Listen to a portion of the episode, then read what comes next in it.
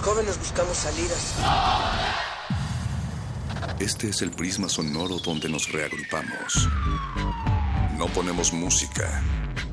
La disparamos. No hablamos o leemos. Vivimos el lenguaje. Todo esto es el riesgo de una zona libre. No sentimos. Explotamos. La razón y la emoción coexisten y conviven. Resisten. Este es un espacio para que formes parte de la resistencia. Resistencia modulada. No solo somos sonido.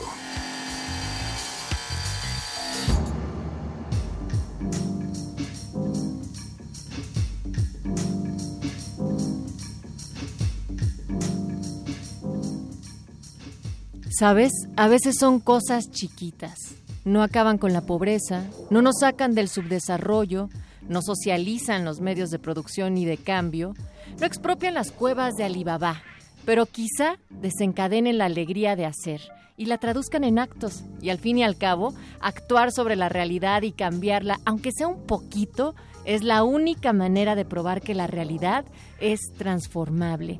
Tu resistencia ¿Cómo transformas con estos pequeños actos tu realidad?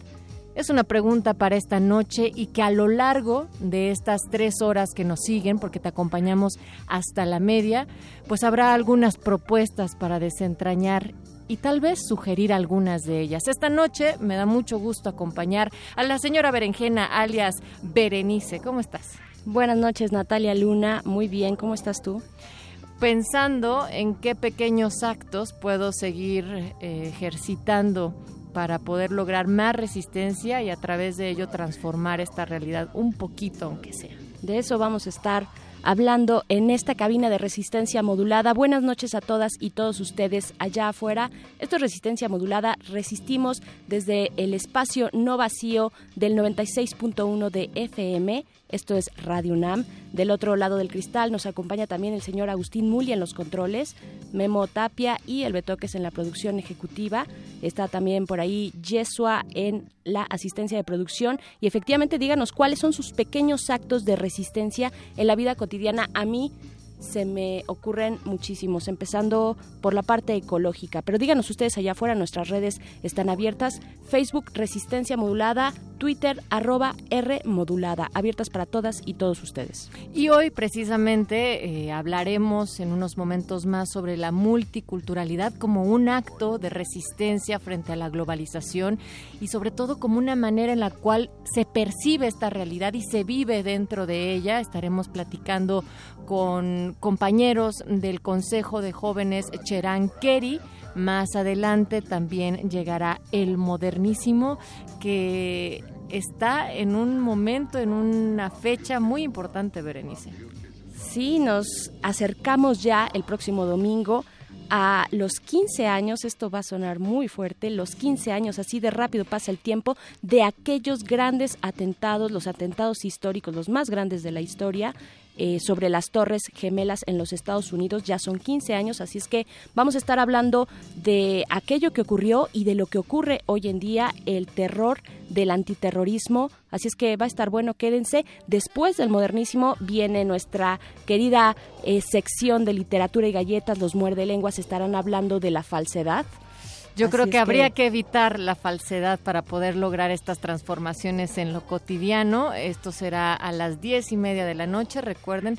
Después les pondremos música y no puede faltar nuestra sección de becas y concursos con el charro, que aunque ustedes no lo crean, no mandó sus bolovanes sonoros. No, señor, vino directito hasta esta cabina. Así es que en unos momentos más los podrán escuchar. Trae calientitos, todavía empieza a oler aquí la cabina a bolobán eh, veracruzano.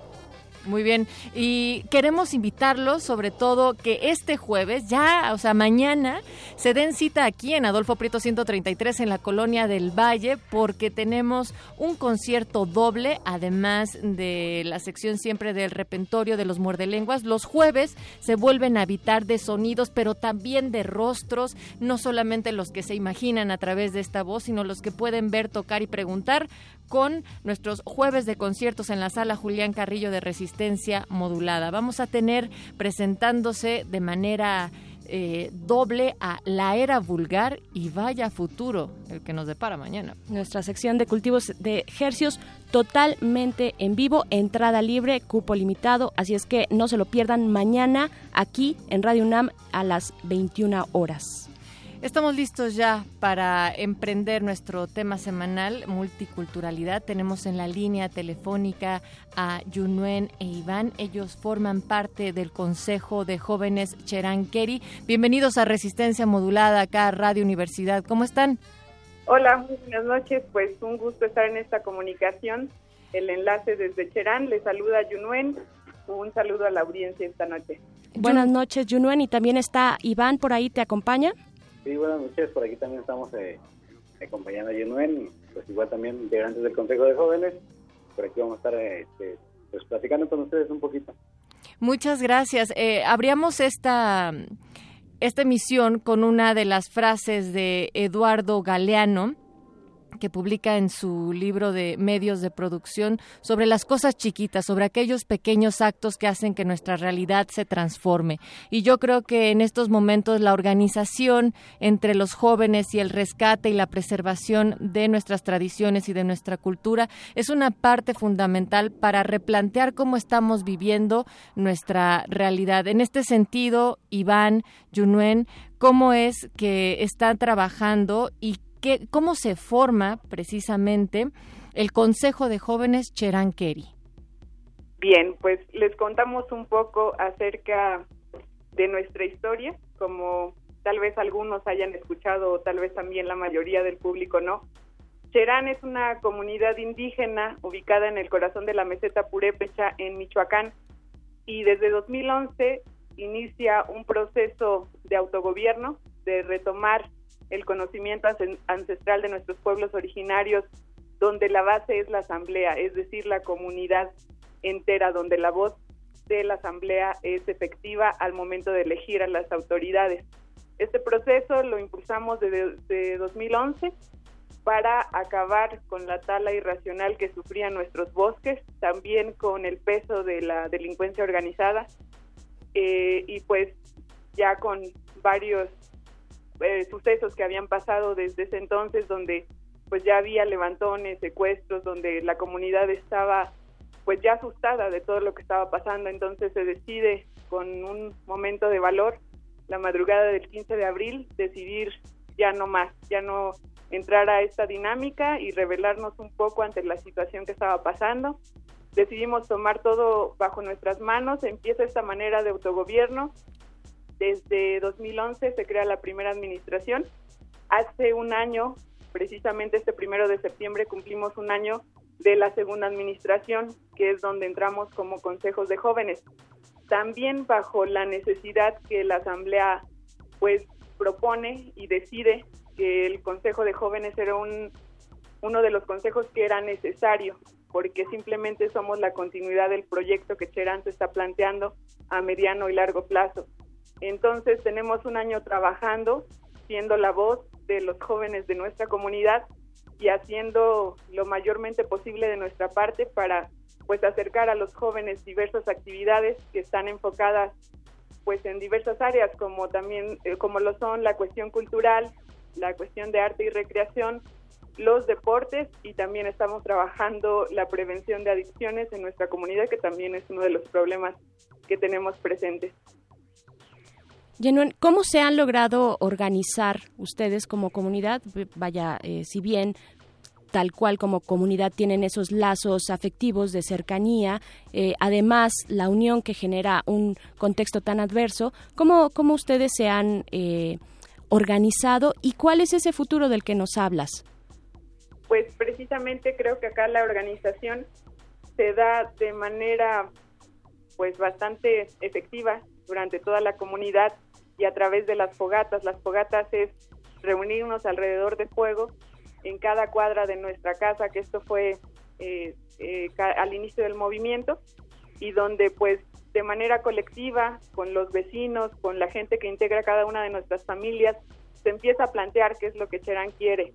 Entonces es una de las formas que da la base a las llamadas fogatas que ahora tenemos y las fogatas forman la parte de la asamblea por barrios y ya la unión de todo de todas las asambleas es la asamblea general donde se tratan los puntos pues que son vitales para el funcionamiento de la comunidad y donde también es la toma de las mayores decisiones que nuestra comunidad presenta. Pero siento pues que esa es un poco la cuestión de hacer comunidad, el que te preocupe el prójimo y el hacer que todos estamos al pendiente de lo que está pasando a nuestro alrededor, de cómo está funcionando la administración y pues en realidad acá sí funciona el ser totalmente transparentes porque estamos sujetos a lo que la asamblea diga y lo que mande la asamblea. A las decisiones en colectivo. Yunuan e Iván, eh, también planteando esta idea de que hay una responsabilidad en los jóvenes, en este caso en el Consejo de Jóvenes de Cheranqueri, sobre la continuidad de un proyecto, ¿cuáles podríamos ubicar como las características principales en lo que se refiere a las tradiciones y costumbres de la comunidad que ustedes como jóvenes van a estar trabajando? Pues en realidad eh, son temas bastante importantes que nosotros tenemos que retomar, como decíamos. Estamos trabajando la recuperación de saberes desde lo que podemos. Lo que hacemos es que, por ejemplo, ha habido ciertas festividades que nosotros no teníamos el conocimiento que eran propias de los jóvenes, por ejemplo, en nuestra comunidad del carnaval, y que tuvimos que acercarnos a los mayores para conocer de qué trataba, cuál era nuestra función y de esta manera replicarlo haciendo la invitación a los jóvenes. Afortunadamente hemos tenido una muy buena respuesta donde además de ser partícipes de las festividades, ahora sabemos el por qué, tenemos el conocimiento del por qué se hace tal o cual cosa, ¿no? De por qué funciona la dinámica de una fiesta de tal o cual manera. ¿Nos podrías poner un ejemplo, perdón, Junen, en ese sentido? Es decir, como qué tipo de festividad le corresponde a los jóvenes. Ah, pues esto es que te comentaba justo el carnaval. Ajá. Es una fiesta que saca en febrero, que se realiza, sabemos, eh, a lo largo y ancho del país también de diferentes maneras, pero acá era propiamente una festividad de los jóvenes, ah, donde los jóvenes teníamos que ir, organizarnos, reunirnos, llevar cascarones llenos de confeti, eh, las mujeres con servilletas bordadas, los hombres también haciendo presencia y dirigiéndonos a cuatro puntos de la comunidad que son dentro de los cuatro barrios que integran nuestro pueblo y donde se tenía que bajar, por ejemplo, una bandera, se le llama acá, que era la representación de un toro, donde se baja del cerro y donde todos los jóvenes teníamos que acudir acompañados de música y bailando para llevarla al centro de la comunidad y allí hacer la integración con la parte de los adultos, con la gente mayor, que ya estaba siendo parte también de la festividad, pero esa era nuestra tarea, ¿no? Es una fiesta más donde los abuelos nos dijeron la presencia de los jóvenes es necesaria. Yunuen, eh, Iván, a mí me llama mucho la atención la cercanía y el respeto que tienen ustedes por la naturaleza, particularmente porque, bueno, ustedes viven en una zona muy rica y quisiera saber un poco de, eh, sobre todo sus, sus tradiciones enfiladas, orientadas hacia los elementos de la naturaleza. No, sí, mira, buenas noches. Aquí, este... Ay, Iván, ya te salió Ahí la estás, voz. Iván. Sí, estamos por aquí un poquito sentados también, escuchando. ¿Hace frío por allá? Pues, no, hoy tuvimos un bonito día, la verdad, muy asoleado. Muy bien, muy bien. Eh, bueno, pero bueno, sí. Este, justamente lo que nos preguntaba, este, sí tenemos por ahí algunas también, ahora sí, costumbres, ¿no? Aquí también se realiza el corpus, que viene siendo más que nada es eh, en relación con el medio ambiente, ¿no? Eh, aquí la, bueno, como los cuatro barrios, cada, cada uno tiene un, un patrón de, bueno, pues, a un patrón que venera, ¿no? Este, la cuestión de la religión. Entonces se, reúnen por barrios, este, se van como un mes antes aproximadamente al cerro a, a la cuestión de, eh, bueno, recolectar algunos panales de abeja. Eh, todos ellos se, se bajan, se, se ponen en un, en un armazón, ¿no? Este, Y bueno, al final de cuentas se hace un ritual con, con todo eso. Igual también conviviendo ahí con la naturaleza, agradeciendo más que nada a lo que nos ofrece la naturaleza, porque también se ocupan algunas otras plantas. Entonces todo eso como que, bueno, eso también es una parte de nuestras costumbres que realmente pues se ha visto mucho, la verdad aquí ha sido pues, ha, ha provocado gran impacto, la verdad. Claro, es un, es, es un utilizar la naturaleza, pero también respetándola al mismo tiempo, que eso tienen muy marcados ustedes en Cherán. Más que nada, ¿no? Y su lugar ahora sí como, como tal, pues. Exacto. Ahora, ustedes, y eh, sobre todo en Cherán, hay muchos proyectos comunales que pueden ser para todo, tienen viveros, han construido una ladrillera para explotar sus minas de arena, en fin, eh, todo con una organización que se administra por parte de la comunidad pero también, lo decía Berenice hace unos momentos y también Yunuen, que hay, habrá actividades culturales. En este sentido, cuéntenos sobre el Festival del Fuego La Palabra. Claro, pues sí, también ah, viendo y atendiendo un poco esta parte, la verdad que agradecemos a toda la gente que se ha sumado al proyecto de una u otra manera y que nosotros lo reconocemos desde que el movimiento de Cherán empieza. La parte de la cultura ha sido una de las que más se ha acercado y a la que más tenemos ahora acceso, lo cual a nosotros como jóvenes nos da mucho gusto porque hable, abre una gama de posibilidades que nosotros tenemos al alcance inmediato y que también nos gusta y que afortunadamente todo se ha hecho de manera pública, gratuita y que ha tenido un buen recibimiento en nuestra comunidad. Tal es el caso del Festival del Fuego, La Palabra, acá en Cherán, que se realizará el próximo 17 de septiembre en la plaza principal de Cherán, en la Pérgola, y surge pues con la intención de crear un espacio para que la expresión musical, en este caso hip hop y rap principalmente, pues se abra, ¿no? Aquí en nuestro pueblo que también ha tenido como la parte del seguimiento, tal vez no tan notorio, pero que sí está presente. Y nos contactó hace poco eh, un colectivo llamado el Colectivo Cultura Libre, Coculi, de la ciudad de Zamora, quien pues tras varias charlas con nosotros como Consejo de Jóvenes, pues decidimos que se armara esta propuesta y que pues aparte nos da muchísimo gusto recibir como la intervención aparte internacional también de, la, de los mismos chavos que están haciendo rap aquí en Cherán y sobre todo también de las comunidades cercanas e inclusive de ciudades de nuestro estado. Entonces, pues es lo que pretende en esta primera edición, este intercambio de, música, es pues como les comento de carácter internacional, donde viene Pedro Mo, que es un rapero peruano que actualmente se le considera uno de los mayores exponentes de la cultura hip hop en su país y pues a través de su música visitar a Cherán. Afortunadamente también él está muy interesado en conocer la experiencia, en conocer nuestra comunidad, cosa que agradecemos y que permitirá también la realización de este festival. En el programa tenemos, como les comentaba, algunos exponentes de la música de Zamora, como Director 43, Osil Funky Beat, El Libre Expresión, MC Car, Tanner Certezov, y déjenme pensar, en Teuruapan también tenemos dos exponentes, eh, de los Reyes nos visita también Tarasco Son Sistema, que son cumbias y beats ahí, una mezcla rara pero que suena interesante.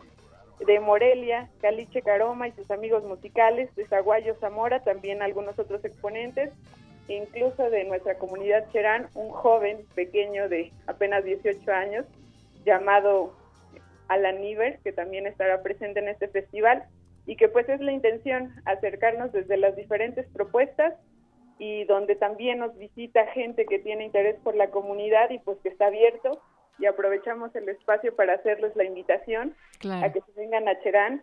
Estamos también eh, ya abriendo un espacio para que pueda haber acampada, va a haber una zona para acampar que es segura, es dentro de nuestra comunidad y que pues aparte está totalmente en la naturaleza. Esto debido a que varias gente de, de algunas partes está manifestando el interés por venir al festival y pues lo cual está totalmente abierto y Cherán los espera con los brazos abiertos. Talento local y foráneo para festejar la comunidad de Cherán y lo que han construido. A mí me parece eh, muy significativo el nombre del festival. Eh, del fuego, la palabra, significativo de sus valores y la verdad emociona mucho que a partir de estos valores estén construyendo algo tan bello. Dinos, Genuen, eh, ¿dónde podemos informarnos un poco más? ¿Tienen alguna página de Facebook donde el auditorio pueda revisar ese cartel que presentan? Claro, por supuesto. Está toda la información precisamente en una página de Facebook que se llama así Consejo de Jóvenes Cheranqueri. El evento está también ahí compartido y el evento se llama así Festival del Fuego La Palabra y pues pueden encontrar mayor información en ese lugar. Los flyers se están subiendo, videos también de los artistas que estarán participando haciendo la invitación al festival, que ya están también emocionados, nos comentan y nosotros pues la verdad estamos un poco más emocionados de ya recibirlos. Y sí, sobre todo, el, precisamente el nombre del Festival del Fuego, la palabra, creo que es una de las enseñanzas que Cherán nos ha dejado desde hace ya algunos años y que también lo tomamos de un mural que tiene algo de presencia que está ubicado en el centro de acá de Cherán y que pues la verdad a nosotros también nos impacta mucho y pues queremos creemos que es como uno de los nombres más idóneos que podría irle a este evento porque pues es eso a través de la música de la palabra conversar y pues compartir. Totalmente. La palabra y pienso también en los diferentes idiomas que se congregarán también en las distintas comunidades, porque habla sobre las eh, regiones y participantes que estarán no solamente como los artistas, sino quienes asistan a este festival. también emociona mucho. Retomaba eh, de este país eh, hablar como acto de resistencia este artículo que precisamente dice que cada vez que hablas en una de las lenguas indígenas de este país, cada vez que estableces un diálogo en lengua seri o cada vez que un pensamiento toma forma en las estructuras gramaticales del soque, creas un acto de resistencia. Así es que felicidades por ese acto de resistencia. Queremos seguir sabiendo de ustedes y que continúe la comunicación y la resistencia. Va un abrazo fuerte para cada uno de los miembros de la comunidad y sobre todo para ustedes del Consejo de Jóvenes Cheranqueri. Gracias Gracias, Yunuen. Gracias, Iván, por hablar con Resistencia Modulada esta noche. Muchas gracias a ustedes, al auditorio de Resistencia Modulada, y les recordamos la invitación al Festival del Fuego La Palabra Cherán 2016. Están totalmente y cordialmente invitados a que vengan y conozcan este festival dentro de nuestra comunidad.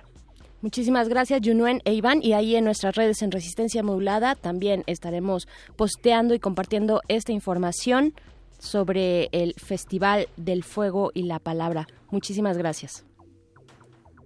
Y nos vamos a ir creo que ya se está acercando eh, el olor al bolobán, El bolobán. Lo que viene. siendo el bolobán. En unos momentos más, el charro con nosotros. Resistencia modulada. Este jueves 8 de septiembre, Resistencia Modulada te invita a reflexionar sobre nuestra era y lo que nos depara el futuro.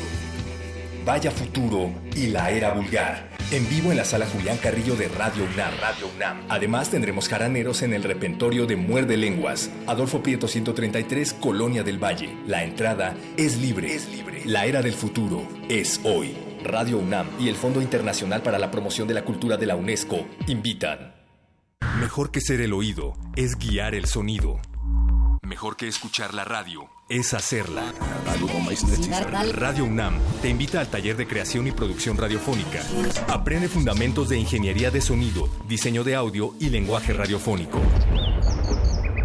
Del lunes 19 al 23 de septiembre, de las 17 a las 20 horas, en la sala Julián Carrillo de Radio UNAM. Mayores informes al 5623-3257. Radio UNAM invita.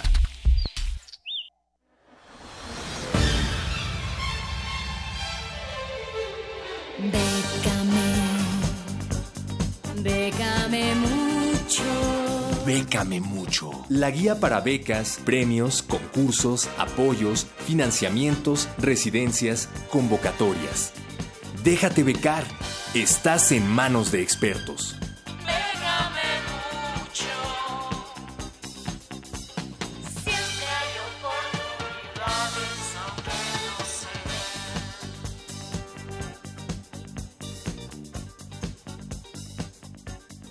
Sobre cuatro bolovanes llega derrapándose esta cabina del FM 96.1 acá en Radio Universidad El Charro. Buenas noches, muchachas. Buenas noches a todos ahí en, la casita que nos escuchan y aquí a todos los que están atrás de la cabina. Bien apretados, vienen como en vagón del metro. Así es, Ahora así es, calientitos y apretaditos.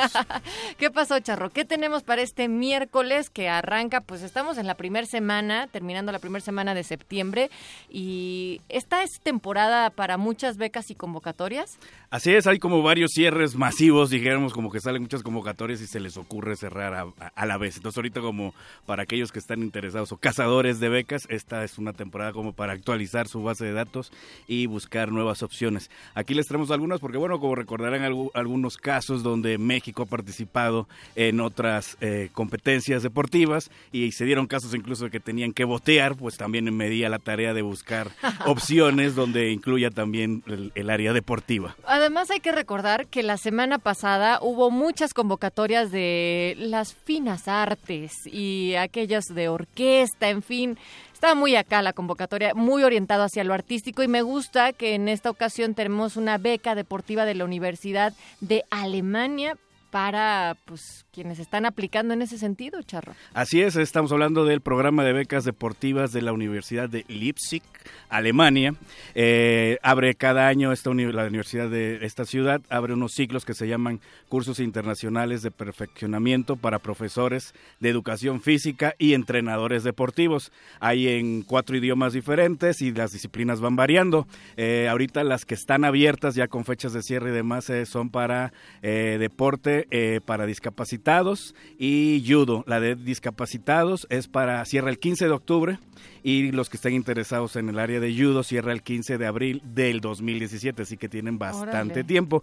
Y bueno, son eh, pues cursos de especialización pues para entrenadores, eh, profesores de O sea, es para que alguien que ya practica judo o que ha conocido sobre el tema, ¿no? Porque- Así es, ya es que se aplican más hacia la docencia de, en alguno de los ámbitos dentro Va. del deporte. Y bueno, aquellos que sean seleccionados, se les dará una beca mensual con la cual podrán cubrir toda su manutención, eh, todo ¿De el a cómo? periodo. No mencionan cantidades exactas, ya que obviamente varían, pero ya cuando ganan van a anunciar lo que es el monto exacto. Sin embargo, lo que sí asegura la convocatoria es que en el momento en que salgan la lista de ganadores, ya sale lo que es el, el monto específico y dicen que sí alcanzará para cubrir todo lo que son sus necesidades de manutención durante los cinco meses que dura eh, este curso de especialización, así como un pago extra para lo que es el alquiler, otros gastos de residencia, que no especifica exactamente a qué se refiere esta parte, y también seguro médico. Entonces, para aquellos que están interesados en especializarse en esto de entrenar o dar clases, esta es una buena opción, ya que pues es prácticamente el 100% Sí. de, de, ya además tendrían que pagar lo que es su viaje ida y vuelta, eso sí no viene incluido lo que son el, el viaje de su país de origen a Alemania ida y vuelta, pero lo demás está, está cubierto. Y digamos que está bien porque sí tiene, o sea, a veces entre el seguro médico y los gastos de estancia, pues están bien cubiertos en ese sentido. Pero si ustedes lo que más ejercitan es la parte de arriba, es decir, el cerebro, el cerebro, aquella masa tan fina que realmente dicta muchas de las cosas que hacemos y no hacemos, pues hay un tercer concurso de ciencia, tecnología e innovación, Vive Conciencia. Así es, esta convocatoria a la que te refieres cierra el próximo 20 de septiembre a las 6 de la tarde. Siempre les digo, no dejen la, el último momento y por eso digo la hora para que Porque se saturan todas. se satura el sistema, las- se satura la sí. fila, si es en, en presencial dejar la papelería. Entonces, pues más bien tírenle para una semana antes mínimo siempre de cualquier cierre para que lleguen, ahora sí que cachetonamente. ¿Qui- ¿Quién real- ojalá, ojalá que ese sea el caso, Charro. ¿Tú aplicas con tres semanas de antelación? Algunas, algunas, la verdad sí tiro flechas para todos lados, pero práctica.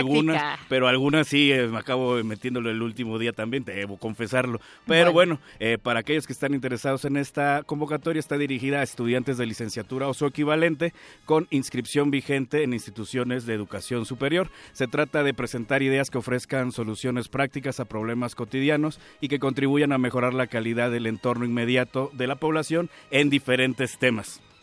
Por ejemplo, se menciona lo que es eh, el abasto de agua potable, prevención y adaptación al cambio climático, entre muchos otros que vienen en un listado que podrán ver en, en las bases completas. Esto está muy bueno y además no me parece nada complicado porque aquí en Resistencia Modulada pasan por estos micrófonos tantos jóvenes que están orientando de alguna u otra manera eh, sus proyectos y tienen que ver siempre con la sustentabilidad, con el cambio climático, con la manera de eh, movernos en una una ciudad y bueno, se toquen estos temas, ¿no? Así es, y lo que el enfoque que tiene es que sea una idea sencilla y fácil de ejecutar, no un plan muy muy elaborado a largo plazo, sino algo para el corto plazo, fácil de, de ejecutar inmediatamente. ¿Y cuánto chelín, cuánta lana, cuánto billete van a soltar para que eso realmente pase? Pues bueno, para el primer lugar, solamente se maneja el primer lugar, recibirá, aparte de su fabuloso diploma, un monto en efectivo de 50 mil pesos, el cual, bueno, pues para una idea está muy bueno y obviamente ya de ahí da pie para otras cosas. Bueno, si estás pensando a nivel licenciatura, tal vez con esta cantidad, pero realmente no alcanza para mucho, chaval. Ah, no, claro, claro, esto es nada más por presentar la idea, el chiste de darle seguimiento no incluye que con esos 50 mil pesos Claro. vas a ejecutarlo. Y hay que decir que a veces te dan la idea y hay otras empresas o apoyos que se unen para impulsar la realización de tu proyecto. Así es, así es. Este premio no es para ejecutar, es solamente por la idea que más Claro. aplica esto. Entonces Órale. el dinero no es para ejecutar, así que es por tu sí fabulosa idea. Con Entonces, sí 50 alcanza. mil sí me alcanza por mi fabulosa idea. Bueno, ¿y dónde están las bases y otras convocatorias? En la página que ya se conocen de Facebook y ahorita les digo, pero antes de terminar, además quiero mencionar una última convocatoria que se llama Pulso. Están convocando a mujeres para hacer una acción sonora eh, con tambores en todas las estaciones del metro de la Ciudad de México. Y bueno, todas las bases podrán checarlas eh, en, en las redes sociales que ya conocen que es Iguanabit, Facebook y Twitter, hashtag BKB Mucho y en las redes sociales de Resistencia Modular. Ah, Rápidamente, en esta última convocatoria que cierra el 30 de septiembre del 2016, que es Pulso, donde decías que es una acción sonora con tambores, es, se están necesitando tantas mujeres como estaciones, que son 195, y lo padre es que se está pensando en mujeres porque eh, antes no se les permitía a ellas o a nosotras tocar este tipo de tambores que son los teponaztlis en la época prehispánica, ¿no? Y entonces esta conexión la van a armar entre la ciudad, lo prehispánico. Estaría bien bueno que lo revisen justo en pulso.líquido.gmail.com. Están los informes o al teléfono 55 21 13 50 31. Y bueno, pues ya saben las redes de siempre, ahí pueden checarlas o en las de resistencia modulada, como siempre. Muchísimas gracias, Charro, No, que no, ahora vienes. eh, Me gusta cuando andas en tus bolovanes y te conducen directo hasta esta cabina. Nos escuchamos el próximo miércoles.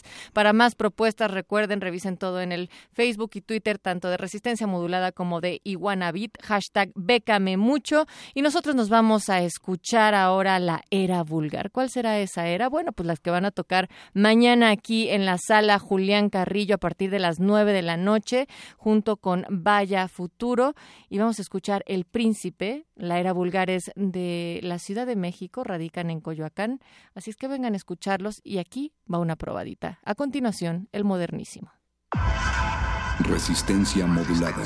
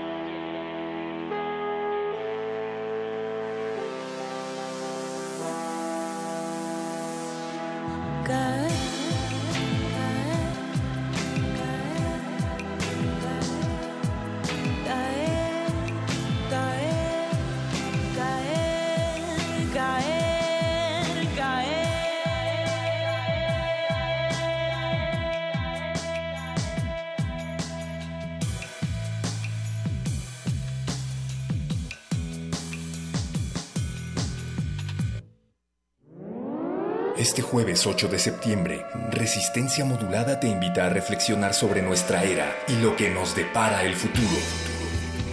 Vaya Futuro y la Era Vulgar. En vivo en la sala Julián Carrillo de Radio UNAM. Radio UNAM. Además tendremos jaraneros en el repentorio de Muerde Lenguas. Adolfo Prieto 133, Colonia del Valle. La entrada es libre. Es libre. La Era del Futuro es hoy. Radio UNAM y el Fondo Internacional para la Promoción de la Cultura de la UNESCO invitan.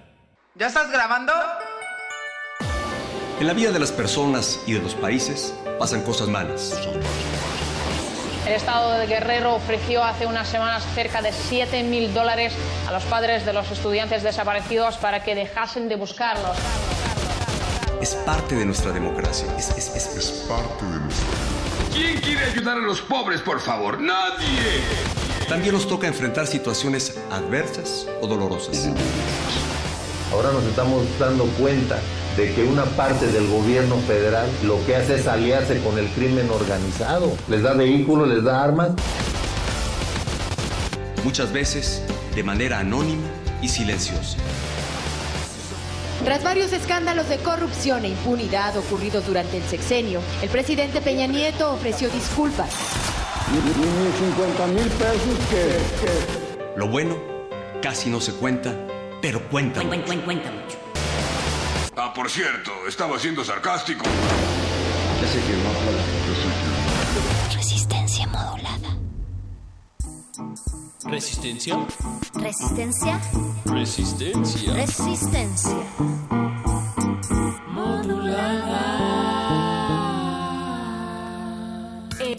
El modernísimo.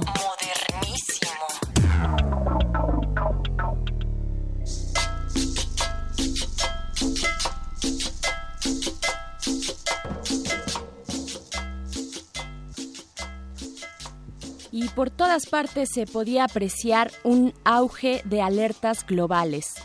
Cada día había nuevas alertas globales acerca de virus asesinos, ondas asesinas, drogas asesinas, icebergs asesinos, carne asesina, vacunas asesinas, asesinos asesinos y otras posibles causas de muerte inminente.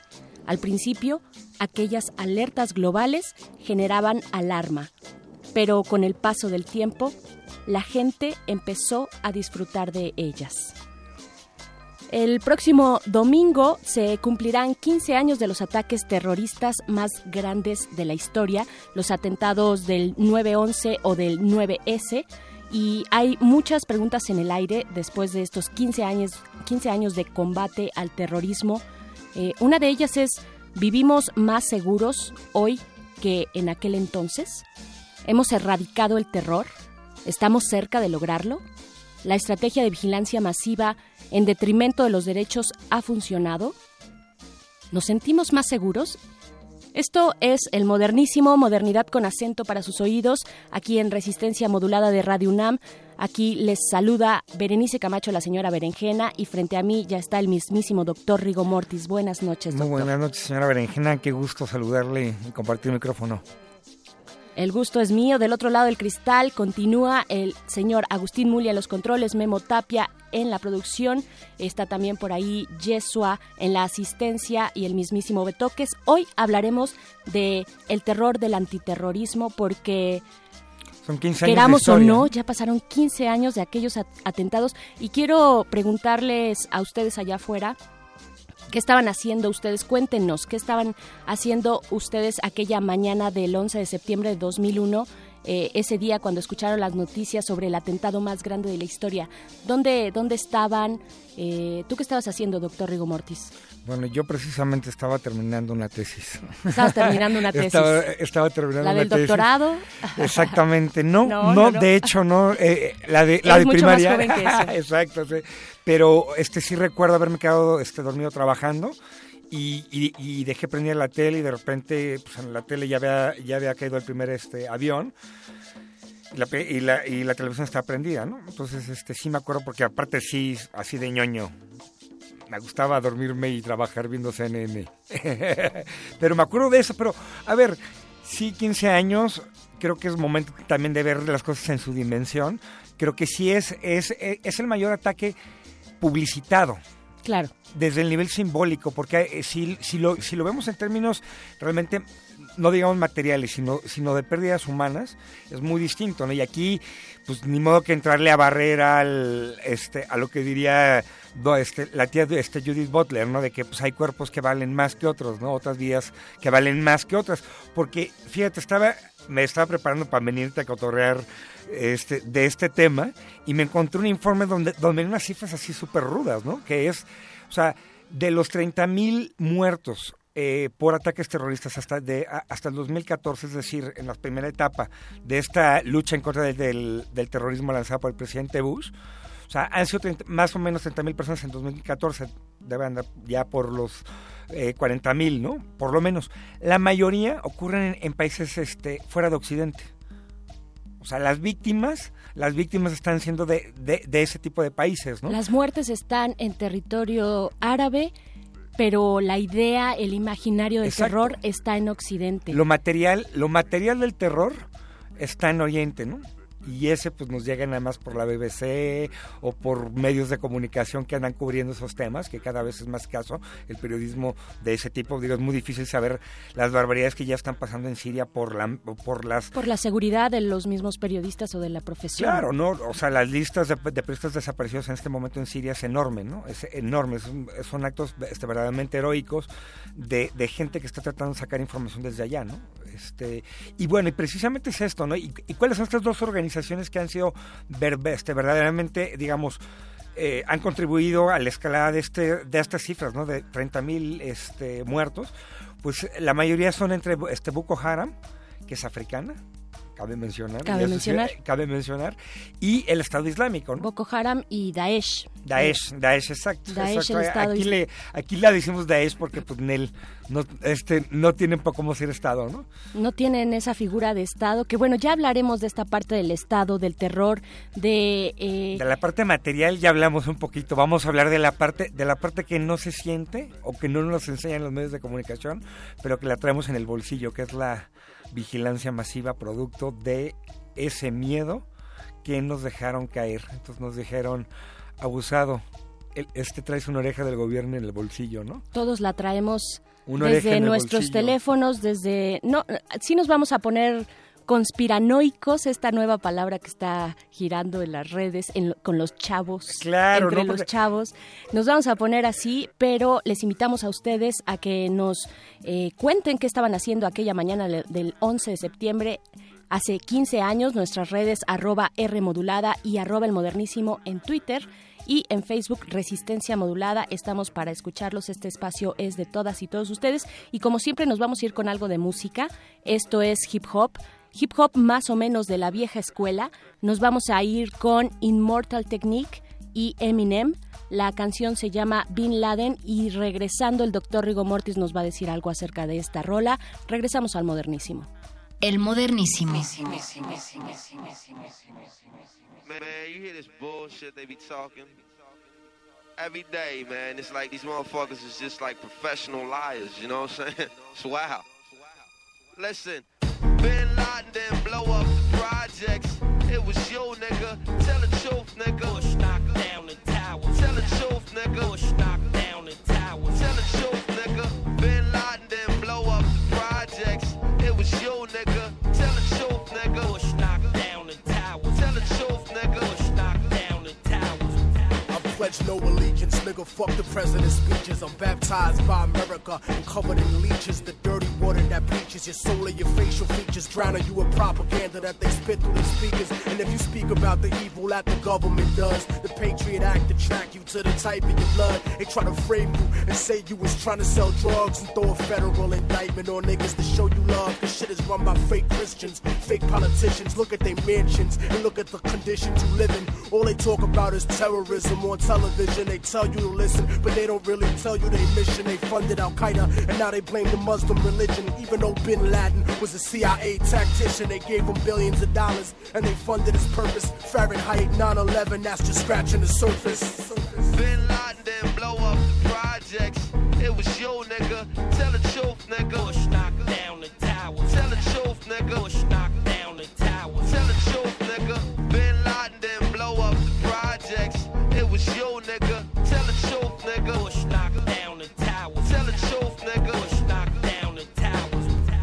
rebels in Iraq still fight for Saddam, but that's bullshit. I'll show you why it's totally wrong. Cause if another country invaded the hood tonight, it'd be warfare through Harlem and Washington Heights. I wouldn't be fighting for Bush or white America's dream. I'd be fighting for my people's survival and self esteem. I wouldn't fight for racist churches from the South, my nigga. I'll be fighting to keep the occupation out, my nigga. You ever clock someone who talk shit or look at you wrong? Imagine if they shot at you and was raping your moms. And of course, Saddam Hussein had chemical weapons. We sold them that shit after Ronald Reagan's election. Mercenary contractors fighting a new era. Corporate military banking off the war on terror. They controlling the ghetto with the fear of attack. Trying to distract the fact that they engineering the crack. So I'm strapped like Lee Malvo holding a sniper rifle. These bullets will touch your kids. And I don't mean like Michael. Your body be sent to the morgue, stripped down and recycled. I fire on house niggas that support you and like you. Cause innocent people get murdered in the struggle daily.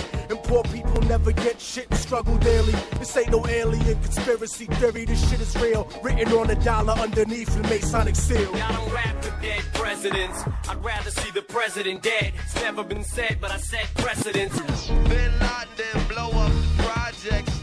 It was you, nigga. Tell the truth, nigga. Bush knocked down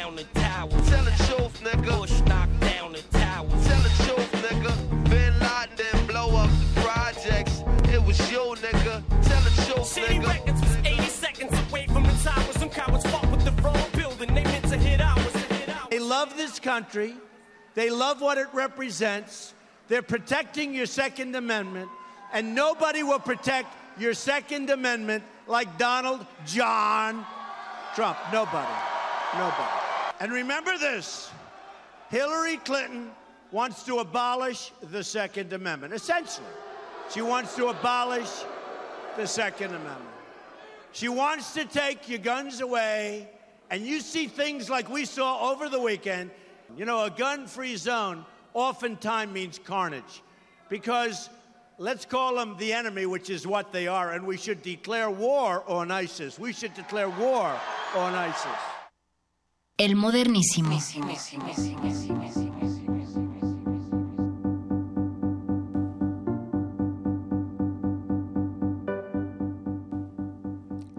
Esto es y sigue siendo el modernísimo a 15 años de los atentados de las Torres Gemelas. Eso que escuchamos, si les dolió la cabeza o algo en el cuerpo, es efectivamente la voz de Donald Trump hablando sobre él le va a declarar la guerra a ISIS, a Daesh. Él no concuerda con Hillary Clinton acerca de la segunda enmienda, esta, eh, esta, esta enmienda que protege, que, que- que posibilita el uso y la posesión de armas de los ciudadanos norteamericanos. Dice, eso es una tontería, eh, tenemos que defendernos porque hay afuera un enemigo común y ese enemigo común es Daesh. Bueno, le dice ISIS, ISIS. Exactamente, ¿no? Y ahí, y creo que, que, eh, contraponerla con la, con, eh, con la canción que estábamos escuchando de, Eminem y, y- de Immortal Technique, este, que es como la historia, la otra, el otro lado de la historia, ¿no? Este, de la, de la lucha de este anti- anti- antiterrorista, ¿no? Que no tiene que ver con estos rollos simbólicos, patrióticos, porque también hay que ver, hay que partir de esto. Cuando hablamos de terrorismo estamos hablando del lado, del lado oscuro del nacionalismo, pero al final es nacionalismo, ¿no? Digo, y eso es importante decirlo ahorita, este, De a los entrada, 15 años, sí. a los 15 años del, del aniversario del, del 11 de septiembre, pero también en el mes patrio mexicano, ¿no? Si celebremos, celebremos la patria, pero el nacionalismo es una cosa a la que no hay que entrarle, ¿no? O sea, eso es, porque eso es, eso es el, la entrada rápida a los procesos de radicalización eh, violenta como este como es el, el terrorismo islámico, el terrorismo católico, el terrorismo cristiano, el terrorismo budista, porque ahí no se salva nadie, no hay hay muchas interseccionalidades de, de muchas violencias que generan personas que hacen eso, ¿no? Hace poquito veíamos en este en Florida, ¿no? De pronto sale alguien que además tenía un problema con este su identidad sexual, ¿no? Este tenía tenía este, una identidad sexual no resuelta y además creían este, en toda esta parte este, radical musulmana y fue y, y valió un, este, un, un bar gay este, predominantemente latino. ¿no? O sea, es una mezcla de muchas cosas. ¿no? ¿Te refieres a los atentados en Florida? En Florida, exactamente, porque del es el más bar- reciente bar del que estamos Que- hablando, ¿no? Que además ahí hay una, hay una cuestión nada más para cerrar ese comentario que haces eh, respecto a los atentados terroristas en territorio norteamericano, ese que pasó Ajá. hace unos pocos meses. Eh, fue uno de los pocos atentados de los cuales no se siguió hablando demasiado. ¿Por qué? Porque eran dos minorías, digamos, entre comillas siempre, dos minorías ideológicas o políticas que son la comunidad homosexual, por un lado, siendo atacada por, eh, por, por los radicales eh, de- del, del Islam, ¿no? Exactamente. Y fue algo que no generó... pretexto, ¿no? Sí, pretexto, sí, por supuesto. Pero algo que decías, ninguno nos salvamos, nadie, nadie se salva de la radicalización del discurso y eso lo estamos viendo también acá en México. Eh, por supuesto, abogamos por la libertad de creencia y de religión, Claro, como por muchos otros derechos. Entonces, eso hay que tenerlo muy en cuenta y sobre todo en este mes patrio en el que efectivamente se exacerban eh, esos nacionalismos que generan mucha división.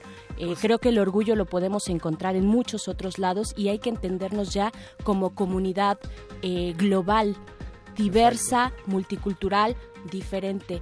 Y bueno, vamos a hablar más adelante de la, de la vigilancia, pero nos vamos a ir con una canción. eh, porque pues, hay, que, hay que darle también a la música. Esta es una canción que particularmente a mí me gusta mucho, es de MIA. Eh, la canción se llama Borders, es como de su último, más reciente material y es precisamente esta canción una crítica a los procesos de migración eh, de Siria hacia Europa, más de 5 millones, un éxodo eh, de los el éxodo moderno más grande, 5 millones de personas migrando de Siria a, a Europa. eh, y esta es una crítica, la crítica que hace MIA. Vamos a escucharla y regresamos al modernísimo. El modernísimo.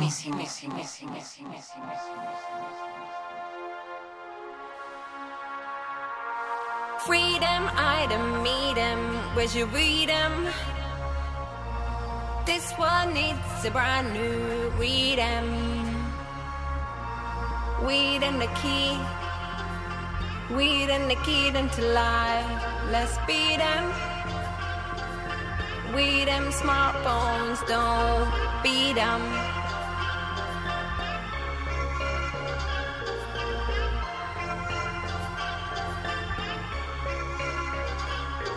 Do, do, do, do, do, do, do, do.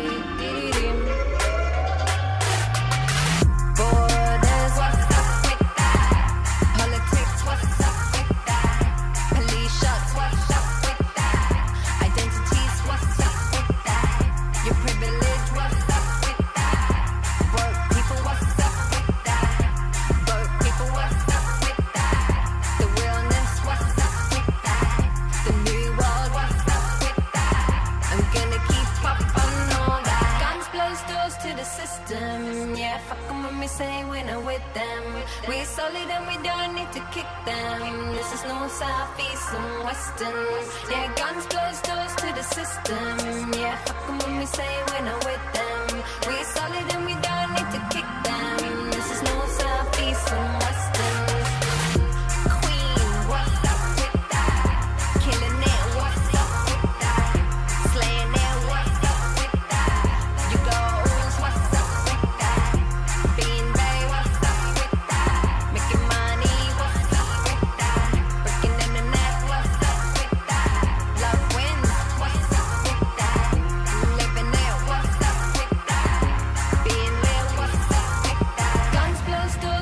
System.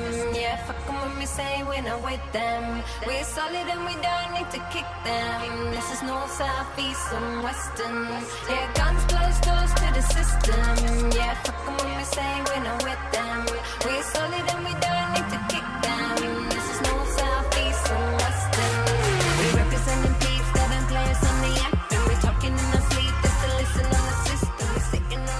Y estamos ya dándole la bienvenida a nuestra audiencia del 860 del AM. Esto es el modernísimo. Bienvenidas a todas y todos ustedes. Estamos hablando del terror, del antiterrorismo. Regresamos.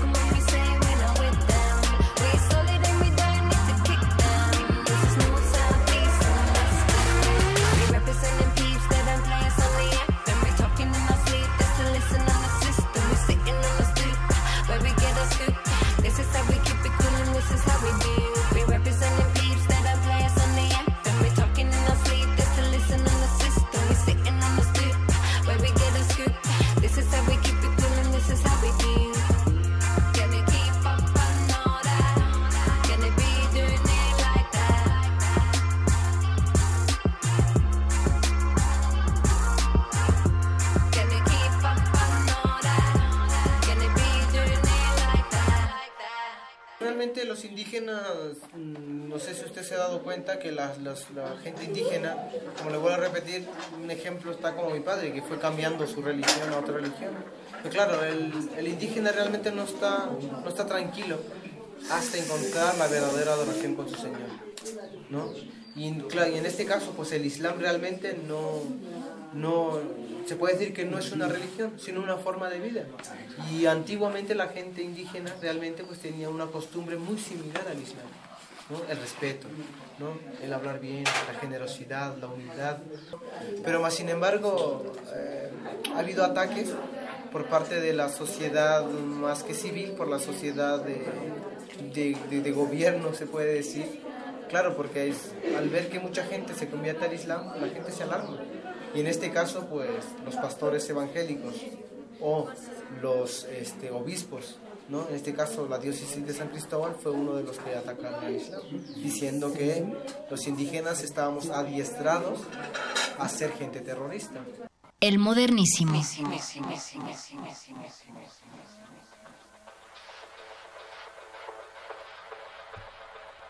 No cabe duda la multiculturalidad que habita, que convive, que cohabita en nuestro país. Ese fue un audio de una comunidad musulmana en Chiapas, en el estado de Chiapas.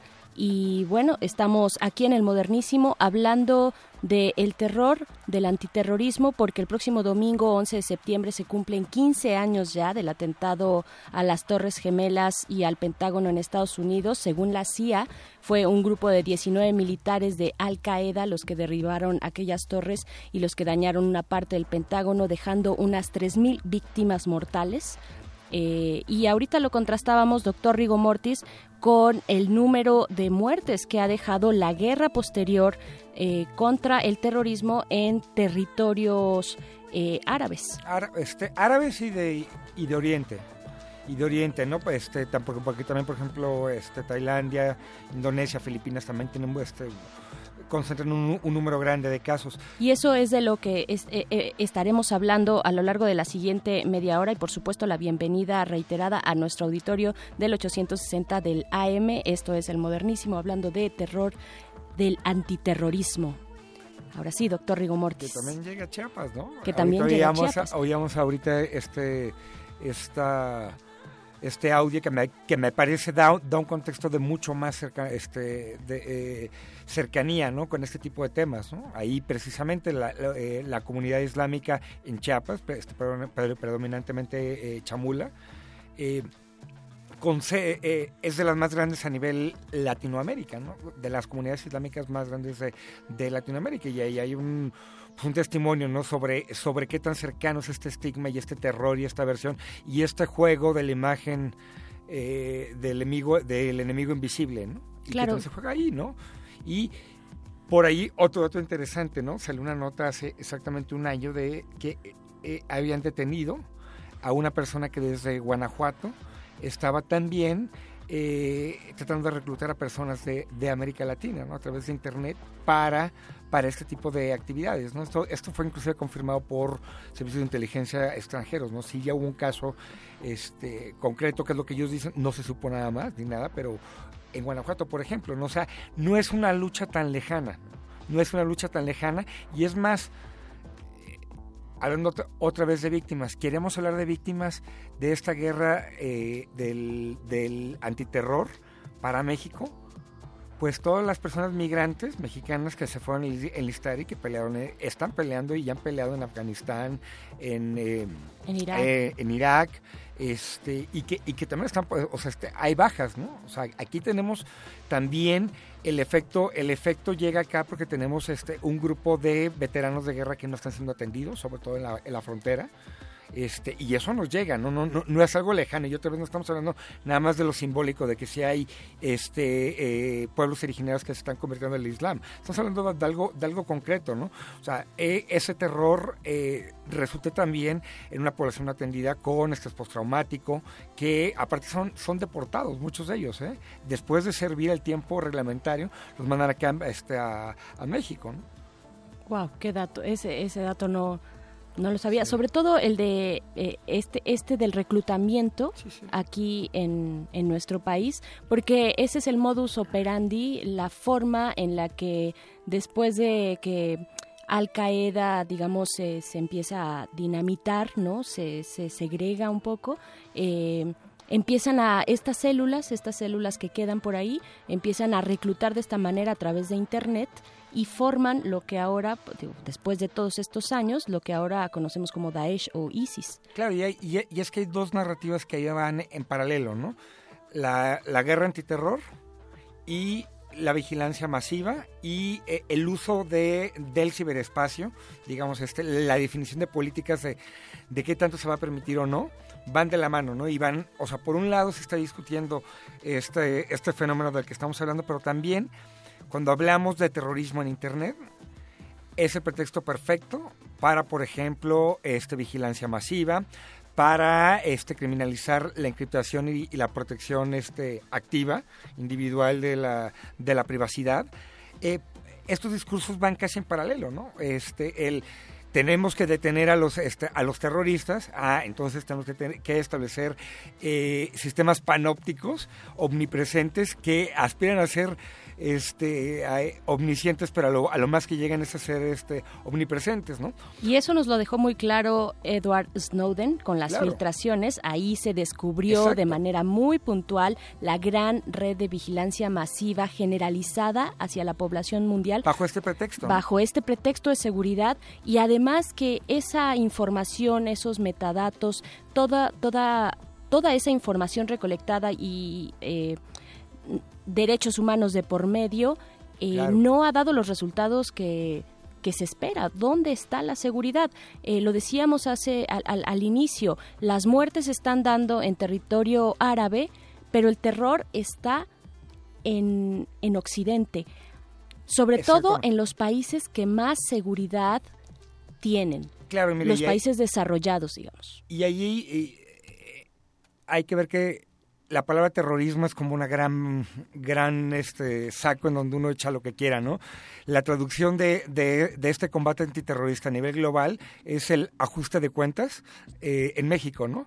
Que pues, pues, pues quién sabe, ¿no? Y ha habido mucha gente por ahí que quiere empezar a vincular estas narrativas, ¿no? De, de terrorismo como entonces, eh, por ejemplo, aquí en México, el, el el hombre de paja para intervenir teléfonos, para, para este, vulnerar la, la privacidad en aras de dar seguridad, es de, tiene, este, digamos, dicen, estamos violando derechos humanos, pero lo hacemos en aras de la seguridad, es precisamente esta idea del crimen organizado. Eh, por ejemplo, pues, si uno revisa, yo no estaba bromeando hace rato, sí traen una oreja en la bolsa. Este, un teléfono, Ay. ahorita como está la, la ley de, de telecomunicaciones, sumamente fácil, sin mayor control judicial, el que, el que se pueda convertir este, en, en una manera de intervenir comunicaciones privadas, ¿no? Por ejemplo, aquí en México, ¿no? en este contexto de combate en contra de- del, este, del crimen organizado, etcétera, ¿no? O sea, hay paralelos en estas, en estas narrativas, ¿no? O sea, hay que ver, por ejemplo, cómo, cómo empieza este eh, sí con el 11 de septiembre toda esta narrativa, pero concluye con la muerte de Osama Bin Laden, ¿no? O sea, y el, y el nacimiento de ISIS, ¿no? Y Claro. entonces ya es como una nueva historia donde ya, ya ahora Obama pues, tuvo que aceptar que sí, en efecto, estamos, tenemos toda esta maquinaria, la vendemos a otros países, hay toda una industria que está funcionando. Fíjate, para nada más para documentar nuestra paranoia. Sí, importante. El New York Times acaba de publicar hace unos días una nota eh, en donde habla que eh, tiene, tiene en su poder una serie de contratos del gobierno mexicano en donde ha comprado este, eh, lo que se conoce como software de, de vigilancia masiva y además, este, digamos, focalizada, ¿no? que son programas cuya licencia te cuesta más o menos este, lo que dice esta nota del New York Times entre 15 millones de dólares más o menos. ¿no? Legalmente estos, este, este tipo de equipo solo se le puede vender a, eh, a eh, eh, Fuerzas Armadas o, policías, ¿no? por ejemplo, ¿no? y bajo estrictos este, códigos de seguridad, etcétera, ¿no? Sabemos ya esto de la, de la nota ¿no? que, que saca el New York Times, 15 millones y ese contrato, el primero que nombró fue el de, el de Sedena, ¿no? O sea, Sedena tiene, tiene, tiene la posibilidad de apuntar de una manera casi quirúrgica eh, este aparato panóptico para ver así, dirigírselo a una persona. Se, se, rumora, todavía no se sabe, hay que esperar el resto de la, eh, de, las, este, de, la historia que va a revelar el New York Times, pero pues habla de la PGR, se habla de gobiernos estatales, se habla de, obviamente, el CISEN, ¿no? Este es un equipo que prácticamente lo podemos es, es, equiparar como una especie de arma, ¿no? Es una arma a nivel digital en donde se enfoca en una persona y, y prácticamente... Eh, observa prácticamente todo. ¿no? Imagínense tener acceso ilimitado a, a nuestros este, di, di, dispositivos, ¿no? Pero eso no venía ya sucediendo con, bueno, me regreso a lo de las filtraciones de Edward Snowden, donde, bueno, donde estaban ahí los documentos súper secretos que fueron filtrados y en los que nos decían la vigilancia masiva se da a través de softwares espías claro. eh, con aplicaciones tan populares como Google Maps. Eh, por cierto, nos encanta Pokémon Go. sí, claro, la verdad. Bueno, ya más o menos. No, no, no, no es cierto. Era, era como una broma aparte para todos aquellos que andan jugando y está bien, está bien, está bien no, que jueguen. No Vaya, no, no tampoco no, nos vamos a restringir. Es que es ahí el debate. Bueno, Exacto. me restringo mis libertades de poder usar o no esta aplicación frente a una casi certeza de que podrían estarme vigilando a mí o a cualquier persona en el mundo a través de estos dispositivos. Estaba también Hotmail, estaba Gmail, estaba, sí, vaya, como... dentro de todas estas filtraciones, Amazon. ¿no? Estaba Amazon, estaba... ahora Amazon está en México. Y ahora Amazon está en México. Estaba Apple, estaba Facebook, no, AOL, no América Online. Que, por cierto, pues sí, en lugar de que a mí, Estaban a mí me todos. a mí me sorprende, ¿no? Eh, pongo, este, de no, de no ser por nuestros compadres de, de, Resistor, hay muy poco comentario educado sobre tecnologías, ¿no? O sea, sí, sobre si el uso de la tecnología, por supuesto. Si vemos el periodismo que se hace sobre tecnología, es prácticamente eh, anuncios de que salió no sé qué teléfono hoy, este, y todo el mundo tenía que verlo, y eso era la, la, nota del día en términos de tecnología, cuando el, cuando el New York Times publica esto, ¿no? Publica que hay, hay, o sea, se está comprando este tipo de tecnología, ¿no? Pero bueno, eso es a lo mejor porque estoy amargado, porque sí, en efecto, estaba haciendo mi tesis a una gran edad cuando, cuando vi el 11 de septiembre en mi televisor. Es más, para confesar, hasta, hasta me tocó el de Vietnam, ¿no? Uy, no, calla, no, calla. Me acuerdo es de la que, guerra de Vietnam. no, y el discurso antiterrorista eh, se vale del miedo para, para mantener el control, para eh, vigilar a la población.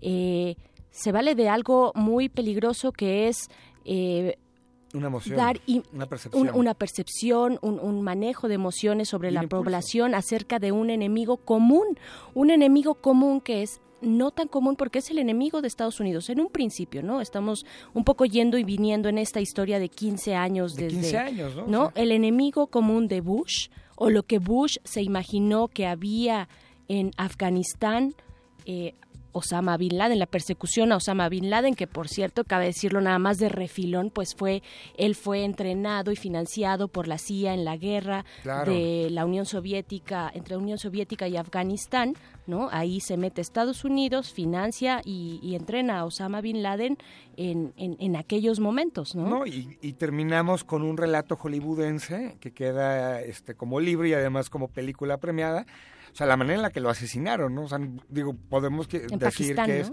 exactamente, ¿no? Y la, o sea, independientemente de la parte legal, de lo que implicó que, o sea, eh, fuerzas estadounidenses se metieran en, en, en, Pakistán, hablando de uno de los países que más afectados, a este, más números de víctimas tiene de terrorismos, ¿no? Pero bueno, este, ganó Oscar la historia, ¿no? Y, y en realidad lo que estaban contando, estaban narrando el, el, asesinato de una persona, ¿no? Es que sería algo así como, como, a ver, a ver, a ver espérame. Una cosa es que Shakespeare nos haya contado este el asesinato de, de Julio César, ¿no? Y, y de Brutus, pero no nos contó el, este, la secuela de y entonces fuimos en contra de Brutus y lo empalamos y lo matamos, ¿no? No, no, o sea, no, aparte sí. fue hollywoodense, una narrativa hollywoodense mientras personas estaban muriendo en toda esa región, o sea, Pakistán. Pero a ver, ¿cuántas narrativas del estilo hollywoodenses, no solamente en películas, sino también en novelas?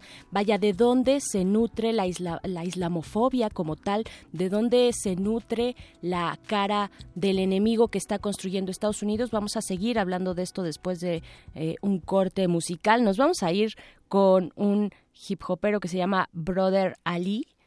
La canción se llama Uncle Sam, Goddammit. Eh, doctor Rigo Mortis, querías decir algo antes de... No, pues me quedo con la idea de véanse la película de Rambo 3. Ahí Rambo eh, ayuda a los afganos en contra de los rusos y es aliado de los talibanes. Vámonos, regresamos al modernísimo. El modernísimo. Ah. The name of this song is Uncle Sam, goddamn. It's a show tune, but the show ain't been written for it yet. We gonna see if Tony Jerome and the band can maybe work this shit out for me. Straighten me out right quick.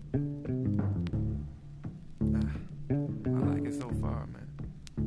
Yeah.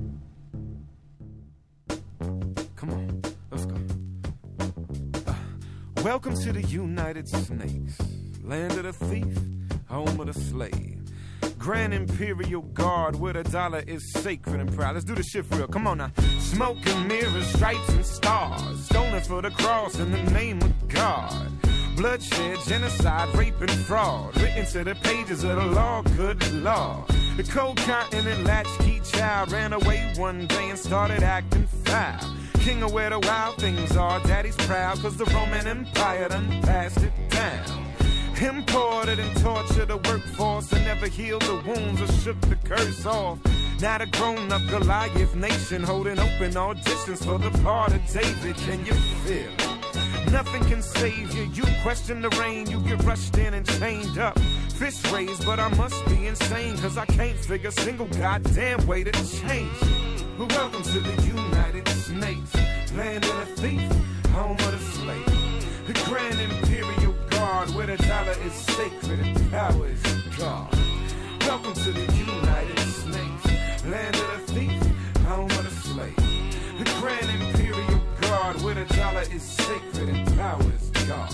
All must bow to the fat and lazy. The fuck you obey me, and why do they hate me? Who me? Only two generations away from the world's most despicable slavery trade. Pioneered so many ways to degrade a human being that it can't be changed to this day.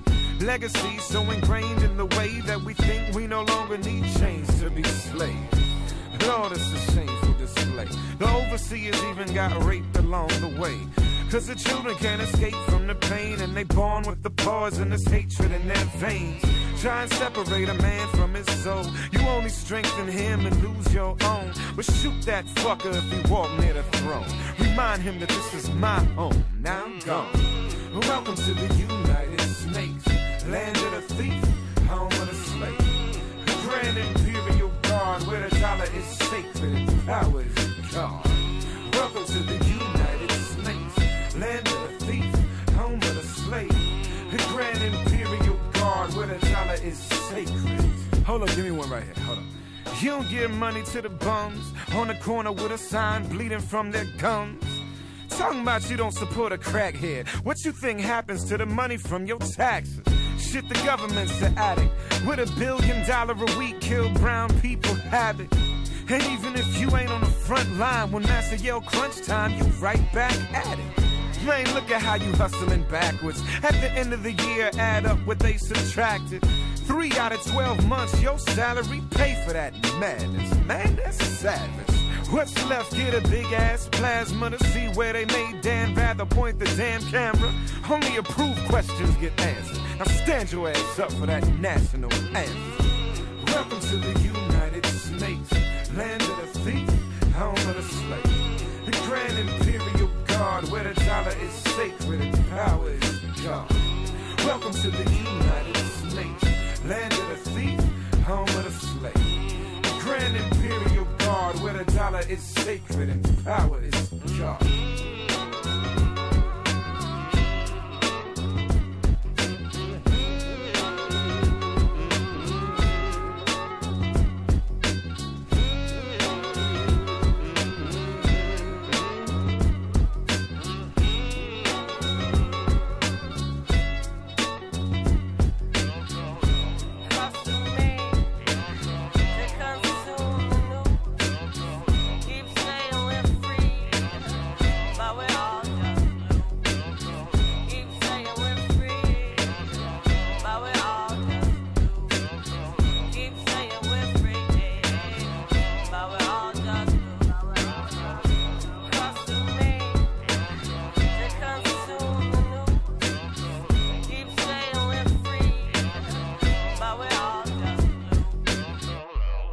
Modernísimo.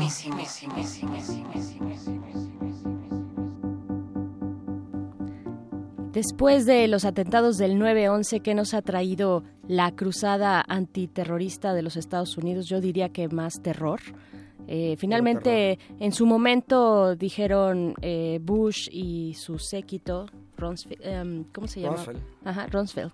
Decía, esto no se va a acabar hasta que los norteamericanos, los americanos, ellos, se sientan seguros en su propio país. Por supuesto que esto no se ha acabado. Es política del miedo, ¿no? Que Política ahora del miedo. ahí está ahí está Trump, ¿no? Viole- exactamente, ahí tenemos a Trump y no por nada, ¿no? No por nada está donde está ahorita.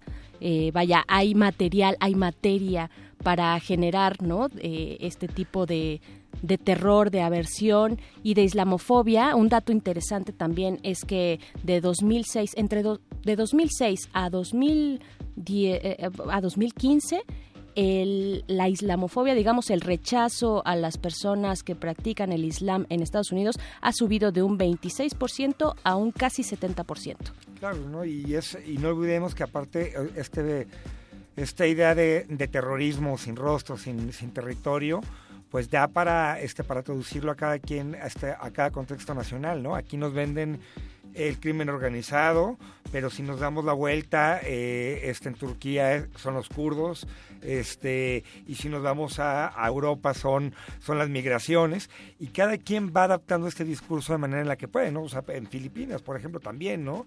Y, y- y sin embargo, o sea, ento- eh, mientras está pasando eso, estamos perdiendo también la oportunidad porque como tenemos terror a todo lo que es, que tenga que ver con el Islam, o sea, este, o sea, y es raro, y es raro porque, pues, digo, México tiene una influencia clara, este, este, árabe, ¿no? Árabe, musulmana también, este, nos las venden tan lejana, ¿no?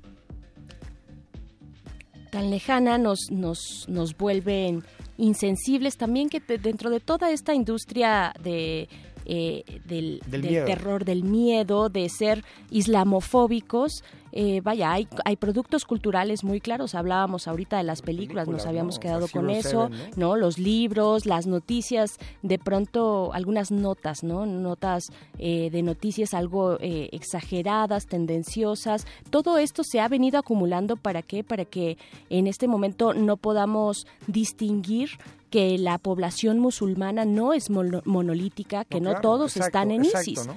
Porque eh, eh, si todas las, este, las víctimas, además de las víctimas fatales, tenemos también a un este eh, a los a, a los musulmanes digamos no radicales que están en el centro no nada más este en cuanto a terrorismo sino inclusive en sus este, eh, posturas políticas los ponemos contra la pared no y hay estos discursos que, que los obligan a disculparse por lo que han hecho, ¿no? O sea, por lo que por lo que otros han hecho en nombre del Islam. O sea, es tan ridículo como yo nunca he visto a ningún cristiano disculparse por el Ku Klux Klan, ¿no?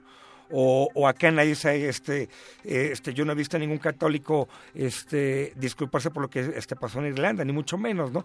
Y estas, y estas visiones también, o sea, estas narrativas también, hay que tener cuidado cuando nos dicen que Estados Unidos genera, este, inventó ISIS, ¿no? Sí, sí, sí, sí lo inventó hasta cierto punto, ¿no? Porque inventó, eh, eh, proporcionó o dio condiciones.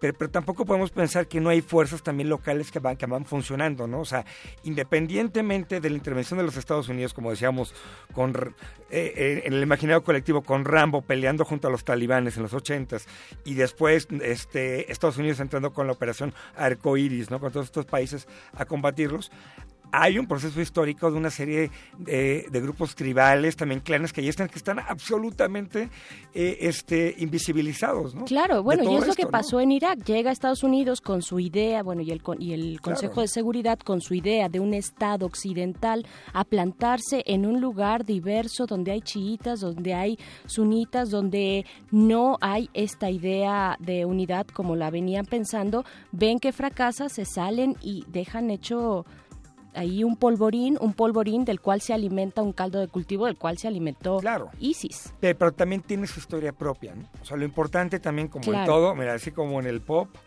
en la literatura, también cuando estamos hablando de terrorismo, no hay que ser orientalistas, ¿no?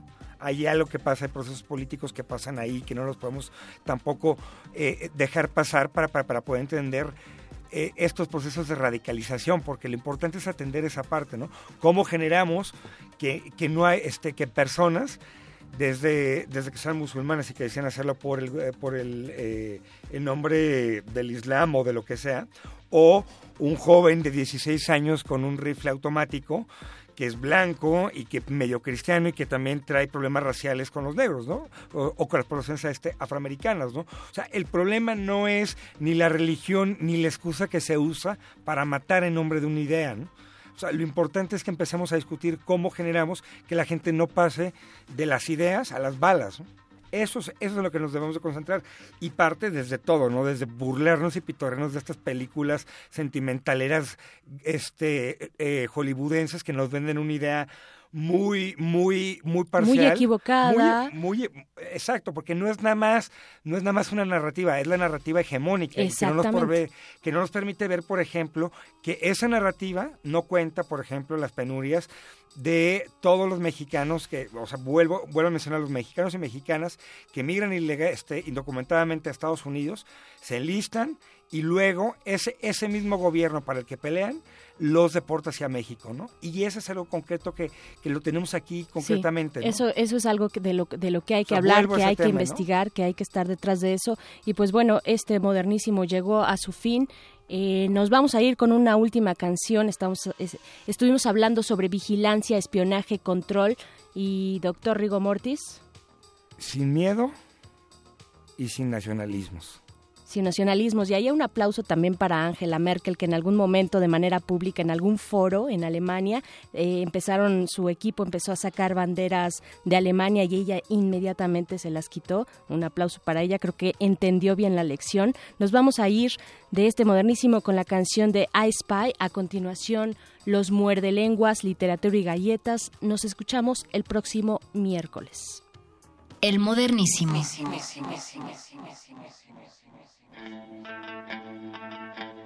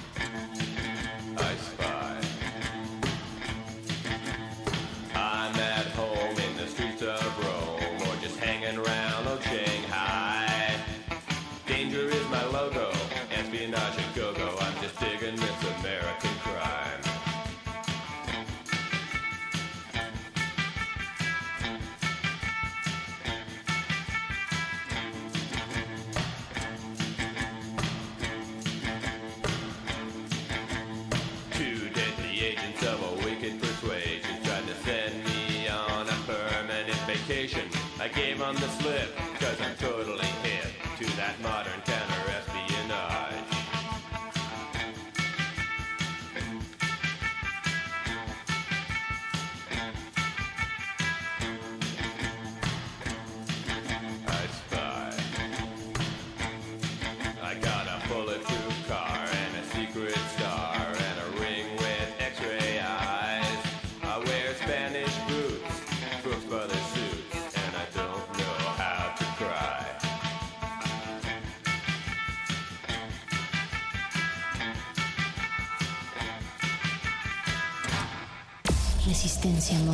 Habla Saúl Hernández. Saúl Hernández, finalmente, ¿cómo resistes? Con mucha convicción. La pregunta obligada y la respuesta más certera que nos han dado, por cierto. Qué bien. Y nos decías que te gustaba mucho el nombre de Resistencia Modulada. Me encanta decir, les, com- les comenté que, que- que me, fascina, me parece un nombre muy adecuado a, a su- a su, a su proyecto, a su trabajo, porque además algo que, que los jóvenes han demostrado sobre- durante décadas es la resistencia y que un programa envuelva de alguna manera esa, esa filosofía, mis respetos y mi admiración y muchas felicidades. 24 meses en la trinchera de tus oídos. Resistencia modulada. De lunes a jueves de las 21 a las 0 horas. Viernes de las 22 a las 0 horas. Por el 96.1 de FM. Radio UNAM. Este jueves 8 de septiembre, Resistencia Modulada te invita a reflexionar sobre nuestra era y lo que nos depara el futuro. Vaya Futuro y la Era Vulgar. En vivo en la sala Julián Carrillo de Radio UNAM. Radio UNAM. Además tendremos jaraneros en el repentorio de Muerde Lenguas. Adolfo Prieto 133, Colonia del Valle. La entrada es libre. Es libre. La Era del Futuro es hoy. Radio UNAM y el Fondo Internacional para la Promoción de la Cultura de la UNESCO invitan.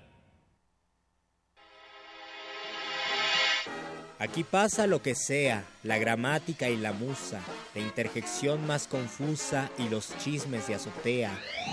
Somos la múltiple idea, la pista y el detective, la estrofa que no se escribe pero se siente en el hueso. Eso y mucho más que eso en el muerde lenguas vive. Muerde lenguas. Muerde lenguas.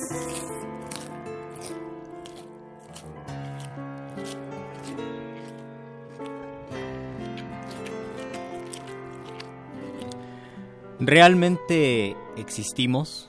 ¿Es la vida una simulación? Es una ilusión, una sombra, una ficción, y el mayor bien es pequeño, que toda la vida es sueño y los sueños sueños son. Si Dios mueve al jugador y este la pieza, ¿qué Dios detrás de Dios la trama empieza? Bienvenidos, oyeristas que sintonizan este 96.1 de FM.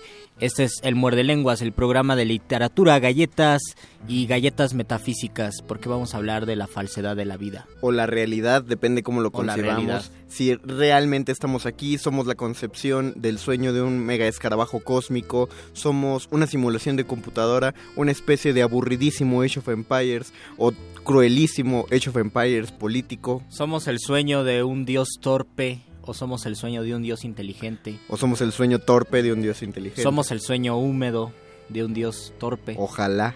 Bienvenidos a Muerde Lenguas. Ustedes díganos qué, crees, qué creen que somos. Estamos en Facebook como Resistencia Modulada. Estamos en Twitter como arroba R modulada. Queremos saber qué textos les han dejado un profundo, tal vez también películas, un profundo desasosiego. ¿En qué momento han dicho creo que no existo?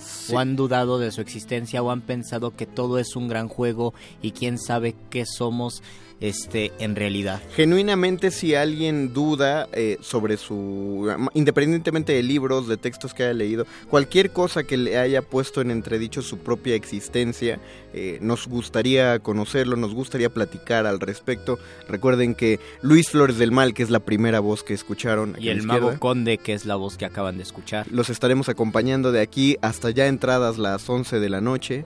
Eso, suena- eso suena bonito siempre decirlo en la radio, ¿no? Vamos a leer después Tabaquería, que es un Uh. hermosísimo poema de nuestro gran Fernando Pessoa, una persona que de repente se enfermaba de metafísica y de repente se enfermaba de pluralidad, se volvía muchas personas. De, de tabaco se enfermaba. Se enfermaba de tabaquería. Este eh, es un, es un texto denso, pero está padre, es una buena selección para, para la noche de poesía, porque ya saben que los miércoles nos solemos ir con lecturas. De hecho, también si tienen una lectura que les gustaría, ya sea que compartamos Luis y yo a través de los micrófonos O de que Cruz- solamente quieran recomendarnos, o que ustedes a la audiencia. o que ustedes quieran leer, también pueden llamarnos a los teléfonos de cabina 55 23 54 12. Y 55 23 7682. Hay golpes en la vida tan fuertes, yo no sé, golpes como el que recibió Juan Gabriel, ese golpe memorable, o golpes como el que recibió Buda cuando se dio cuenta que el único cierto era el tiempo, la enfermedad, la vejez y la muerte.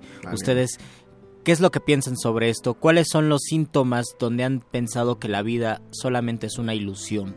Día 10 sin Juanga en México. Ah, ya no me digas Todavía eso. nos duele, Luisito Flores del Mal.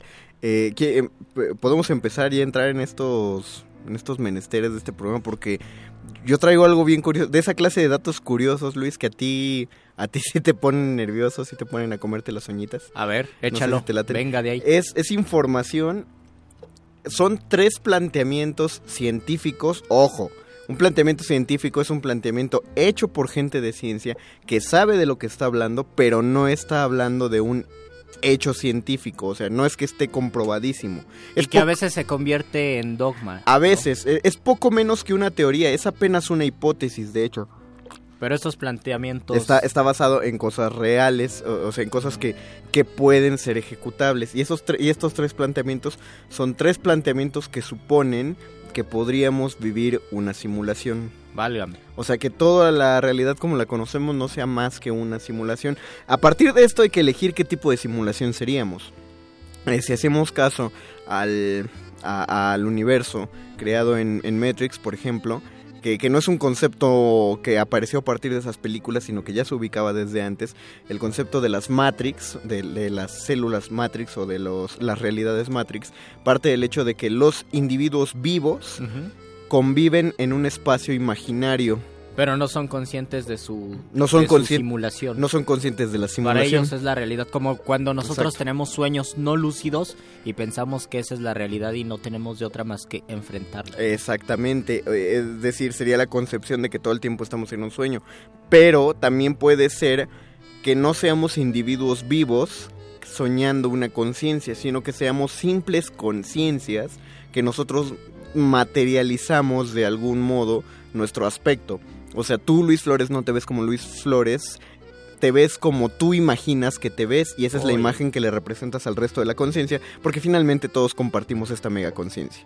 Ah, eso sería, eso sería ya elegir el tipo. Una, eh, una de las razones de, bueno, una de, de estas, de estos postulados de que podríamos vivir una El simulación. verde es verde porque yo le digo verde. Exacto, pero no sabes si el verde que tú llamas verde sería el mismo verde que los demás ven o que los demás los como mayas verde. ven verde y azul en un mismo color. Eh, muchas veces también si vemos el turquesa, yo no sé, yo no sé distinguir uno de otro, pero le pasa a todo mundo. El primero de estos postulados es el de, le llaman la, la simulación, bueno, la existencia a partir de un observador consciente. Si tú, tú lo puedes imaginar, por ejemplo, en un videojuego de carreras, si tú vas manejando el videojuego de carreras y ves el horizonte, vas a ver que en el horizonte empiezan a aparecer las montañas o la pista o todo, ¿va? Esa pista solo existe a partir del punto que tú la ves. Ah, sí. No existe si no la ves porque gastas memoria. Por lo tanto, si tú no te acuerdas de una persona, esa persona no existe. Mm. Hasta el momento en que tú te acuerdas Esa, de esa esa sería como la consecuencia Ah, de este tipo de simulación. La razón es que obviamente alguien intentó hacer este tipo, experimentar con esto e hicieron un experimento que es conocido como el experimento de la doble rendija. ¿En- ¿De qué se trata? Es, pones una, ren- una pared, ponle tú. Imagínate esto, eh, hay un muro de hierro, imaginen los muerdescuchas. Y en este muro hacen dos rendijas. Ok. Bueno, haces una rendija nada más. Y le avientas luz. Si le avientas luz sería disparar fotones. Evidentemente lo que tú piensas es que los fotones al pasar por ahí hacen un haz de luz del otro lado del muro de Se hierro. van ¿no? a filtrar dependiendo la rendija. ¿no? Exacto, y se va a ver una, se va a ver una línea igual a la forma de la rendija. Pero lo que ocurre cuando hacen dos, rendije, dos rendijas es que cuando disparan fotones, o sea, les echan luz, los fotones generan un montón de líneas del otro lado del muro. No nada más dos, Pero ¿qué sino es lo que está pasando varias. ahí? ¿Qué pasa, doctor García? Eso se conoce como patrón de interferencia. Significa que cuando los fotones llegan hasta la doble rendija, los fotones toman una decisión de a dónde irse. Y algunos no solo pasan por la rendija, sino que se van en direcciones Ah, muy raras. Y al parecer la decisión está basada en el ojo que los vigila. Ah, ese es el gran problema. O sea, ese es el comportamiento de los fotones. Pero cuando ponen un ojo que los vigila, ahí los fotones sí forman solo dos rendijas. Si quitan al observador consciente, los fotones forman otra vez un montón de rendijas. Eso quiere decir que los fotones se comportan diferentes si se sienten observados. ¿Por qué los fotones se sentirían observados si no son seres conscientes?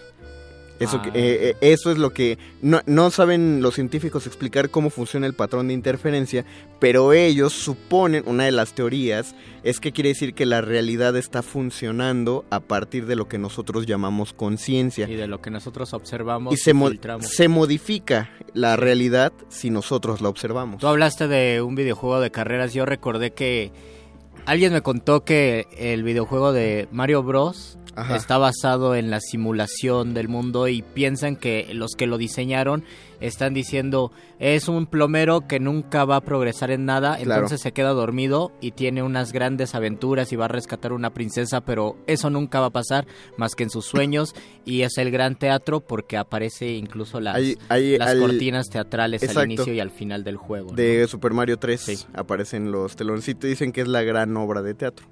Todos tenemos un momento de desilusión o un momento de dudar de nuestra existencia. Otra de ellas, antes de que me digas la segunda Sí, teoría, sí, sí, tenemos estoy pensando en un magnífico cuento de Julio Cortázar que se llama Continuidad de los Parques. Yo creo que es uno de los cuentos más magistrales que se han escrito en español y quizás en todas las lenguas. Y aparte es el caballito de batalla de Cortázar porque Es es, un gran eh, cuento. eh, en mi caso y, y no solo el personal sino muchos es el primer texto de Cortázar que solemos conocer. Por supuesto. Y es y- la gran introducción a Cortázar. Y a ti, y por ese texto unos se clavan muchísimo con Cortázar y lo leen, lo releen, lo celebran.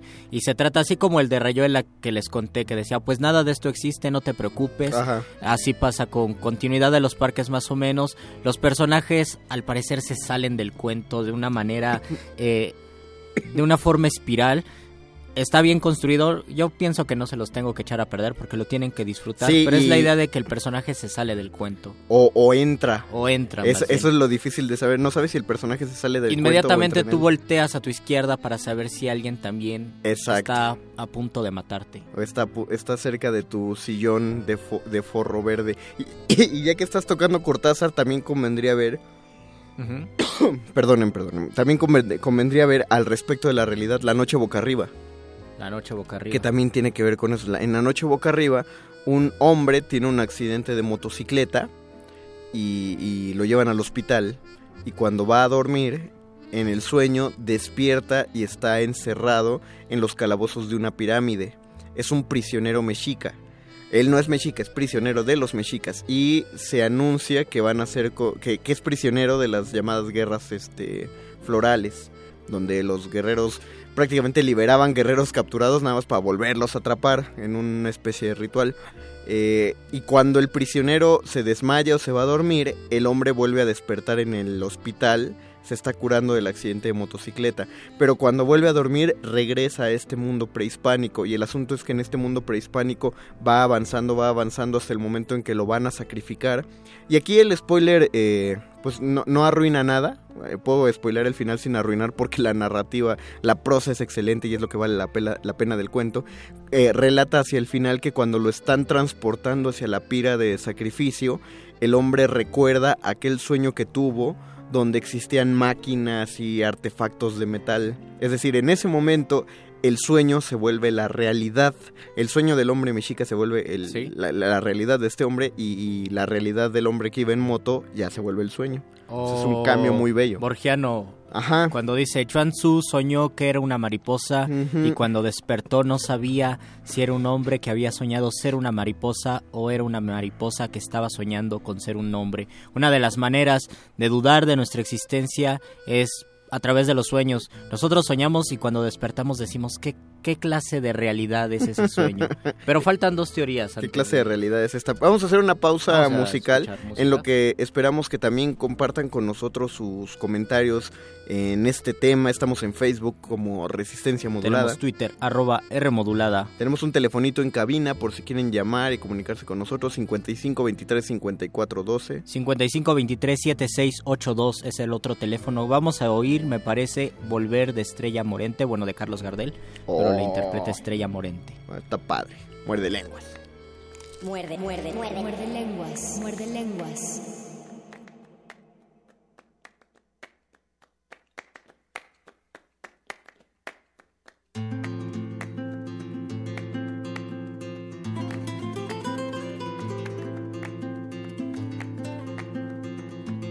Yo adivino el parpadeo luces que a lo lejos van marcando mi retorno. Son las mismas que alumbraron con sus pálidos reflejos juntas horas de dolor. Y aunque no quise el regreso, se vuelve al primer amor. La vieja calle donde le codijo, tuya es su vida, tuyo es su querer. Bajo el volón, mirar de las estrellas que con indiferencia hoy me ven volver, volver.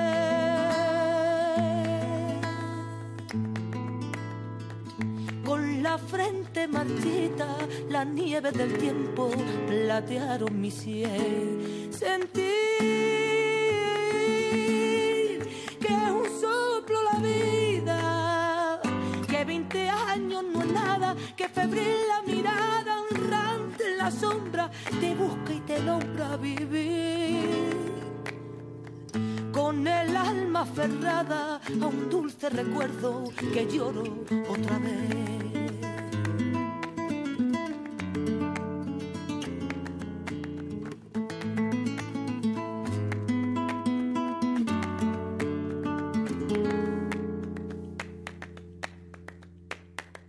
Miedo del encuentro con el pasado que vuelve a enfrentarse con mi vida. Tengo miedo de la noche que poblada de recuerdo encadena mi soñar. Pero el viajero que huye, temprano detiene su andar. Y aunque el olvido que todo lo destruye, haya matado mi vieja ilusión, guardo escondida y una esperanza humilde que es toda la fortuna de mi corazón. Volver.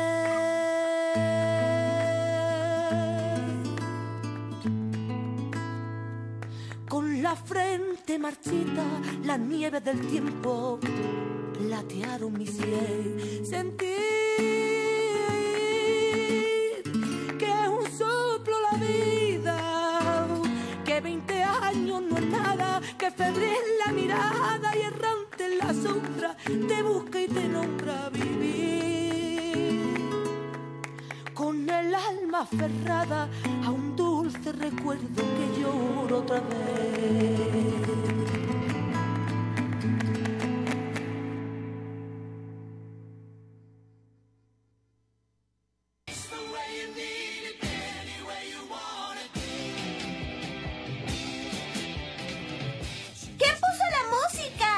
Dónde sale todo el licor? Somos dibujos animados, nada tiene sentido.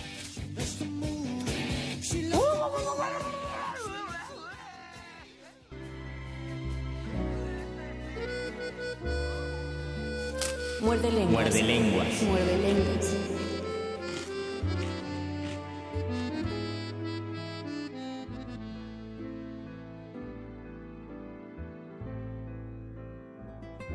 Chuan Tzu soñó que era una mariposa. Cuando despertó, el dinosaurio todavía estaba allí. Ah, caray. Somos dibujos animados, con de nada tiene sentido. O, o quizá es que es bien curioso ahora que lo pienso. Ya si nos ponemos hiperlactantes en ese sentido, eh, no pode- cuando- cada vez que escuchamos a alguien a través de la bocina de la radio y sobre todo en los tiempos que corren, no podemos estar seguros de que estamos escuchando a un ser humano del otro lado. Tal vez es una simulación. Tal vez es un perro, como perro muchacho. Tal vez somos gatos súper inteligentes. Ustedes no están seguros de cómo estamos vestidos y a lo mejor si les decimos, tengo un saco rojo, me crean. O resulte completamente ridículo, Ajá. como para que lo crean. a ¿no? decir, por favor, ¿quién se va a poner ¿Quién un saco rojo? ¿Quién sale a la calle en un saco rojo? ¿no? Somos dibujos animados, nada tiene sentido, entonces los puede que- ser. Los que trabajan en Sanborns. Por ejemplo. por ejemplo, los del Sweet Marriott. Saludamos a Francisco Javier Chipeguas. Nos escribió en Facebook Resistencia Modulada. Dice, sin duda la película de Matrix. Esa sí nos puso Uh. a pensar. También la Sí. teoría de cuerdas. Ah, la teoría... esa- que la tiene teoría una relación eh, interesante con, con el pensamiento hinduista donde la vibración es la que nos crea el Brahman, el gran todo que, vi- que siempre está en constante vibración es lo que nos crea y lo que nos transforma. En, en algún lugar de América a las personas, creo que en Quechua, las personas se les llama tierra en movimiento y es parte de esta idea, somos vibración, la tierra vibra y por lo tanto nosotros somos movimiento. Me parece acertado lo de la teoría de cuerdas, aunque pues, Sí. es un es un dato bastante complicado. No, es que eso, eso está simpático porque es de la clase de, de creencias, pues todavía religiosas, pero que parece que sí tenían cierta comprensión que ahora tiene repercusiones Por supuesto, científicas. sí. Por ejemplo, otra cosa que, de la que también deberíamos hablar en un ratito es de que actualmente ya se liberó una teoría científica que podría explicar la existencia del alma, o más bien Oh. podría comprobar científicamente la existencia del alma humana. Y, y también tiene que ver con Y, y existencia. tiene que ver con partículas que se mueven y Sí, comportamientos. ¿verdad? Ya lo has, ya lo has, has Algo escuchado así, algo, al ajá. respecto. No, y está interesantísimo, aparte y es completamente lógico. Eh, mucho, muchas gracias a los que nos están comentando. Nos, el cuarto Beatle de este, no, el quinto Beatle de este cuarteto de tres, Lalo Nájera, no puede faltar su comentario. Eh, Saludos, Lalo. Nos envía dos recomendaciones. Primero la novela que él leyó, es Siddhartha de Germán Gess. Que se consiga en tomo. Se consigue, baratamente. se consigue en todo baratamente. Claro, les, les recomendamos siempre, siempre vamos a encomiarlos a buscarse una edición un poquito más cara de tomo. Digamos. Digamos ¿qué por? Rua. Digamos por Rua. No, hay unos. Es que estaba a punto de decir. siglo- No me acuerdo si era siglo XXI. Pero es que creo que hay unas ediciones de bolsillo más baratonas. O hay un. No sé si es siglo XXI baratón. O un tomo un poquito más caro. Pero hay unas ediciones de, pon tú, de lujo. Pero Sí. de editorial Ah. tomo. Y son, son amarillas, son de portada Ah, amarilla. sí, sí. Y ahí viene el Siddhartha de, de Hess. Pues, ajá, ¿y qué nos dice? Y una película, ¿no? Y una esa- película, ah, nos dice que Abre los ojos, se llama la película. Ah, hay dos, sí. hay dos películas, una es la versión española, la otra es la versión norteamericana y, y en las dos actúa Penélope Cruz. Yo vi la versión española, es muy buena porque es una persona que es una agencia donde te quedas dormido por mucho tiempo y te despiertan, te reviven, como quien dice, hasta que haya cura para tu enfermedad. Entonces, si ahora en 2016 tienes una enfermedad mortal, te, te congelan como a Walt Disney y ya despiertas dentro de 100, Pero- 200 años cuando ya hay una cura y ya puedes vivir. Pero además, durante el sueño, Ah, es te inducen eh, la el tipo de realidad que tú quieras. La Entonces te va bien en la vida. Sí, te va, no, o, o depende también porque justo de lo que trata la película es de que como tú estás creando tu realidad con el sueño, la realidad perfecta es incompatible con el pensamiento humano. Es, es el mismo planteamiento de Matrix y de hecho lo dicen en la primera película. Dicen que la primer gran simulación, las máquinas cuando pusieron a dormir a los seres humanos, les plantearon un universo perfecto, una utopía creada pero que los seres humanos rechazaron la utopía porque la naturaleza humana no les permitía concebir que todo fuera perfecto, o sea, en algo lo tenían que sufrir, cosa que me suena completamente azotado y real dentro de la naturaleza humana. Entonces, eh, que los destruyeron esa simulación y les crearon una simulación imperfecta, que es justo como la realidad que Y les conocemos. metieron la idea de vamos a pelear porque todos queremos tener la razón en algo. Sí, qué buena idea. Vamos pero se van Facebook. a matar y, y se van a indignar y le van a poner enoje en Facebook. No, no importa, pero a- que así sea la humanidad. Y van a correr funcionarios porque no Sí. opinan lo mismo. Entonces, sí, pero así es Y la van a brotar los lords y, la- y las ladies, ¿no? Saludamos también a José Morán, eh, del público de nuestra hermana República de Amplitud Modulada 860 de AM. El alma mater del cuadrante. Eh, gracias por escucharnos. Qué bueno que mantienen la sintonía con resistencia modulada y es- eh, nos seguimos esforzando, esperando que el, que el programa siga siendo de su agrado. Y también mandamos saludos a Omar López, quien también se comunicó por las vías telefónicas a la cabina 55 23 54 12. O al 55 23 76 82. Eh, acaba de llegar otro comentario antes de pasar a la lectura, Luis, que es de Javier Cruz. Dice, hay un libro que se llama El espejo, identidad robada de Luis Fernando Burguete. Burguete o Burguet, no sé. En el que el protagonista no sabe si es el archivista de un hospital psiquiátrico, Alberto, o él un loco encerrado en el mismo hospital.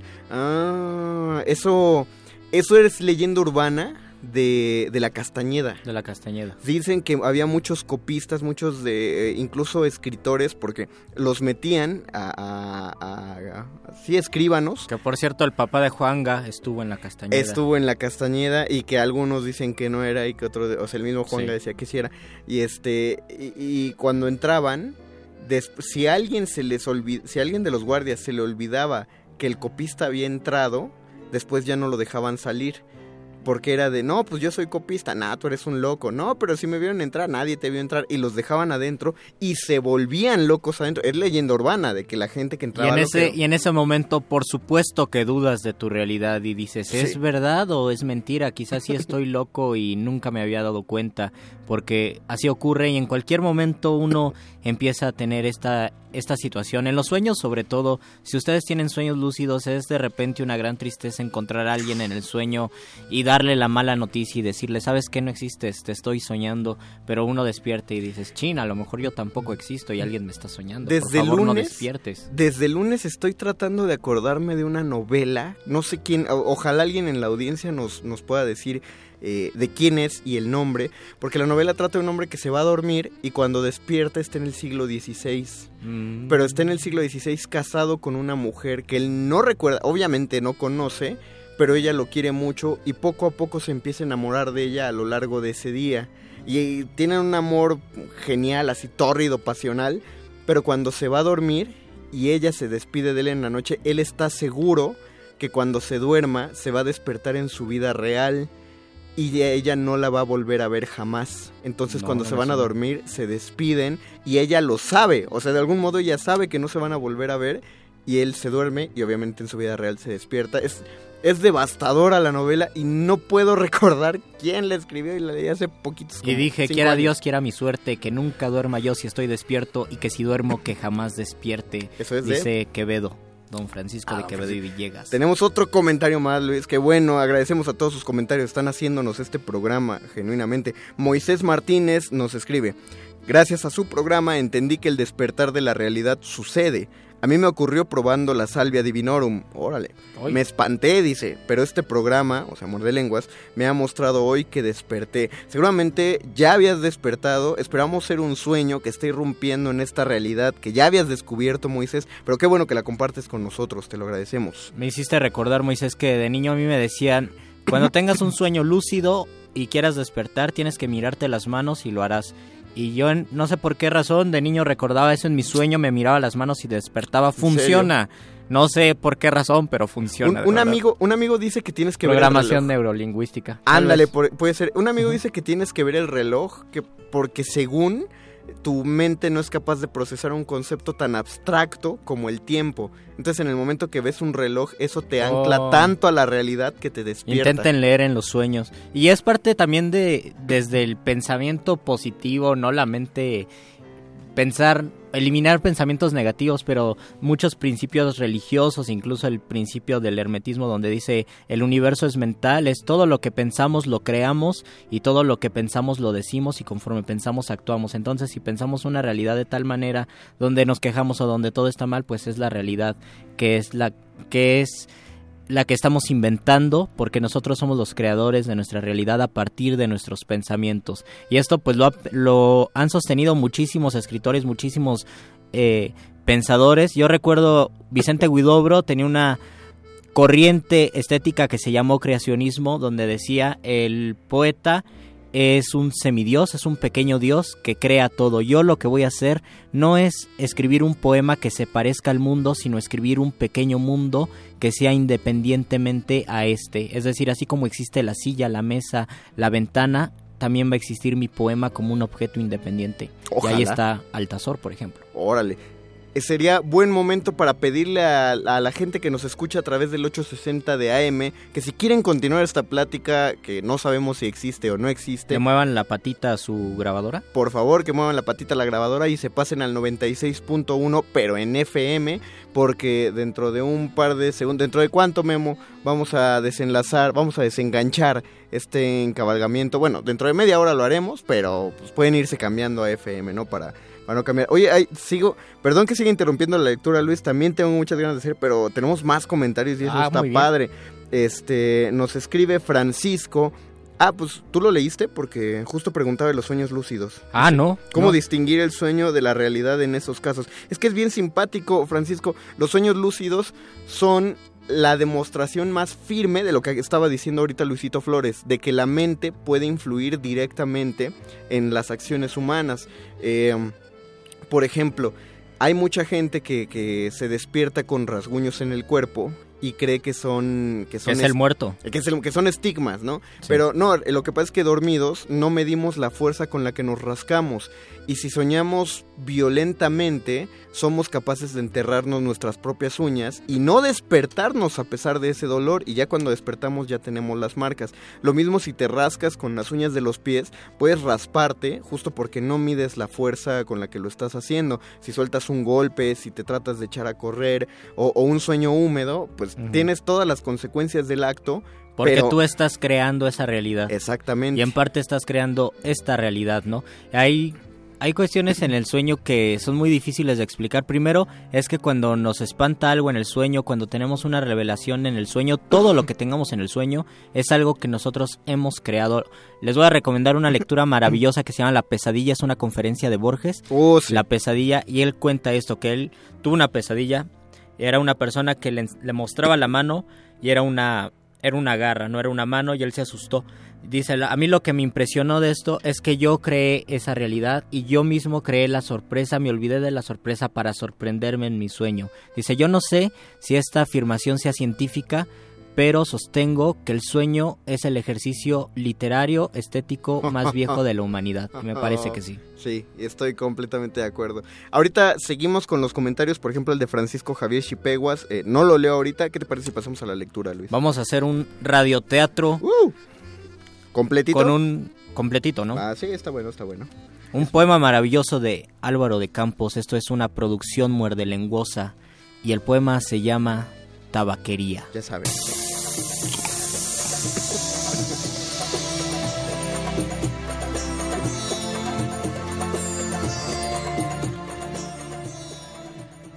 No soy nada, nunca seré nada, no puedo querer ser nada. Aparte de esto, tengo en mí todos los sueños del mundo.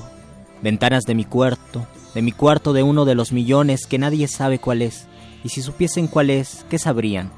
Dan al misterio de una calle constantemente cruzada por gente, una calle inaccesible a todos los pensamientos, real, imposiblemente real, cierta, desconocidamente cierta, con el misterio de las cosas debajo de las piedras y los seres, con la muerte poniendo humedad en las paredes y cabellos blancos de los hombres, con el destino conduciendo el carro del todo por la carretera de la nada. Estoy vencido, como si supiera la verdad. Estoy lúcido, como si estuviera a punto de morirme y no tuviese otra fraternidad con las cosas más una despedida. Volviéndose esta casa y este lado de la calle, la fila de vagones de un tren y una partida anunciada adentro de mi cabeza y una sacudida de mis nervios y un crujir de huesos yéndose. Me siento perplejo, como quien pensó y opinó y olvidó. Estoy dividido entre la lealtad que le debo a la tabaquería del otro lado de la calle como cosa real por fuera y a la sensación de que todo es sueño como cosa real por dentro. Fallé en todo. Como no hice propósito alguno, quizá todo fuese nada. El aprendizaje que me dieron, bajé de él por la ventana de los traspatios de mi casa. Fui hasta el campo con grandes propósitos, pero allá encontré solo hierbas y árboles, y cuando había gente era igual que la otra. Me aparto de la ventana, me siento en una silla. ¿En qué voy a pensar? ¿Qué sé yo del que seré? Yo que no sé lo que soy, ser lo que pienso. Pero pienso ser tantas cosas y hay tantos que piensan ser lo mismo que no pueden ser tantos. Un genio. En este momento cien mil cerebros se juzgan en sueños genios como yo y la historia no distinguirá, quién sabe, ni a uno. No habrá sino estiércol de tantas conquistas futuras. No, no creo en mí. En todos los manicomios hay locos perdidos con tantas convicciones. Yo, que no tengo ninguna convicción, soy más convincente o menos convincente. No, ni en mí.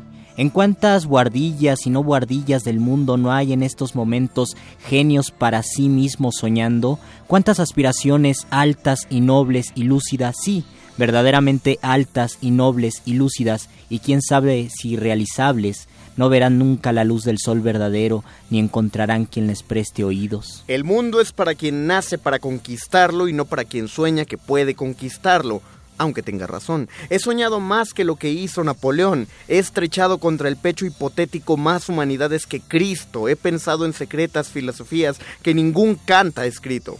Pero soy, y quizá lo sea siempre, el de la guardilla, aunque no viva en ella. Seré siempre el que no ha nacido para eso. Seré siempre el que tenía condiciones. Seré siempre el que esperó que le abriesen la puerta al pie de una pared sin puerta y cantó la canción del infinito en un gallinero y oyó la voz de Dios en un pozo tapado. ¿Creer en mí? No, ni en nada. Derrámeme la naturaleza sobre mi cabeza ardiente, su sol, su lluvia, el viento que tropiece en mi cabello, y lo demás que venga si viene, o tenga que venir, o que no venga. Esclavos cardíacos de las estrellas, conquistamos el mundo entero antes de levantarnos de la cama, pero nos despertamos y es opaco, nos levantamos y es ajeno. Salimos de casa y es la Tierra entera y el sistema solar y la Vía Láctea y lo indefinido. Come chocolates, pequeña, come chocolates. Mira que no hay más metafísica en el mundo sino los chocolates. Mira que todas las religiones no enseñan más que la dulcería. Come, pequeña sucia, come. Ojalá comiese yo chocolates con la misma verdad con que comes. Pero yo pienso, y al quitarles la envoltura, que es de papel de estaño, lo tiro todo al suelo, lo mismo que he tirado la vida. Pero por lo menos queda de la amargura, de lo que nunca seré, la caligrafía rápida de estos versos, pórtico partido hacia lo imposible, pero por lo menos me consagro a mí mismo un desprecio sin lágrimas, noble, al menos, en el gesto amplio con que tiro la ropa sucia que soy, sin un papel, para el transcurrir de las cosas, y me quedo en casa sin camisa. Tú, que consuelas, que no existes y por eso consuelas. Oh, diosa griega, concebida como una estatua que estuviese viva. Oh, Patricia romana, imposiblemente noble y nefasta. Oh, princesa de trovadores, gentilísima y disimulada. Ah, marquesa del siglo XVIII, escotada y lejana. Mm, meretriz célebre de los tiempos de nuestros padres. Oh, no sé qué moderno. No me imagino bien qué. Todo esto, sea lo que sea, lo que seas, si puede inspirar, que inspire. Mi corazón es una cubeta vacía. Como invocan espíritus los que invocan espíritus, me invoco a mí mismo y no encuentro nada. Me acerco a la ventana y veo la calle con absoluta claridad. Veo las tiendas, veo las aceras, veo los coches que pasan, veo a los entes vivos vestidos que se cruzan, veo a los perros que también existen, y todo esto me pesa como una condena al destierro, y todo esto es extranjero como todo. Viví, estudié, amé y hasta creí, y hoy no hay un mendigo al que no envidie solo por no ser yo. Miro cada uno de sus andrajos y las llagas y la mentira y pienso, tal vez tú nunca viviste ni estudiaste ni amaste ni creíste, porque es posible crear la realidad de todo eso sin hacer nada de eso. Tal vez hayas ex- existido tan solo como un lagarto al que le cortarán qué y qué es la cola más allá de un lagarto que se mueve. He hecho de mí lo que no sabía y lo que podía hacer de mí no lo he hecho. El disfraz que me puse estaba equivocado. Me conocieron enseguida como quien no era y no lo desmentí y me perdí. Cuando quise quitarme el disfraz, lo tenía pegado a la cara. Cuando me lo quité y me miré en el espejo, ya había envejecido. Estaba borracho. No sabía llevar el dominó que no me había quitado. Tiré el disfraz y me dormí en el guardarropa como un perro tolerado por la gerencia por ser inofensivo. Y voy a escribir esta historia para demostrar que soy sublime. Esencia musical de mis versos inútiles, ojalá pudiera encontrarme como algo que hubiese hecho y no me quedase siempre enfrente de la tabaquería de enfrente pisoteando la conciencia de estar existiendo como una alfombra en la que tropieza un borracho o un objeto que robaron los gitanos y no valía nada. Pero el propietario de la tabaquería ha asomado por la puerta y se ha quedado a la puerta. Lo miro con el malestar de la cabeza mal dispuesta y con la incomodidad del alma que está comprimiéndome mal. Morirá él y moriré yo. Él dejará el cartel y yo dejaré versos. En determinado momento morirá también el cartel y los versos también. Después de ese momento morirá la calle donde estuvo el cartel y la lengua en que fueron escritos los versos. Morirá después el planeta girador en que sucedió todo esto. En otros satélites de otros sistemas, algo así como gente continuará haciendo cosas como versos y viviendo debajo de cosas como carteles, siempre una cosa enfrente de la otra, siempre una cosa tan inútil como la otra, siempre lo imposible, tan estúpido como lo real, siempre el misterio del fondo, tan verdadero como el sueño del misterio de la superficie, siempre esto o siempre otra cosa o ni una cosa ni la otra. Pero un hombre ha entrado en la tabaquería a comprar tabaco y la realidad plausible cae de repente encima de mí. Me incorporo a medias con energía, convencido, humano, y voy a tratar de escribir estos versos en lo que digo lo contrario. Enciendo un cigarrillo al pensar en escribirlos y saboreo en el cigarrillo la liberación de todos los pensamientos. Sigo al humo como a una ruta propia y disfruto en un momento sensitivo y competente la liberación de todas las especulaciones y la conciencia de que la metafísica es una consecuencia de encontrarse enfermo. Después me echo para atrás en la silla y continúo fumando. Mientras me lo concede el destino, seguiré fumando. Si yo me casara con la hija de mi lavandera, a lo mejor sería feliz. Visto lo cual me levanto de la silla, me voy a la ventana, el hombre ha salido de la tabaquería, metiéndose el cambio en el bolsillo de los pantalones. Ah, lo conozco. Es Esteves, sin metafísica. El propietario de la tabaquería ha llegado a la puerta. Como por una inspiración divina, Esteves se ha vuelto y me ha visto. Me ha dicho adiós con la mano. Le he gritado, adiós, Esteves. Adiós. Y el universo se me reconstruye sin ideales ni esperanza y el propietario de la tabaquería ha sonreído. Muerde lenguas. Muerde lenguas. Muerde lenguas.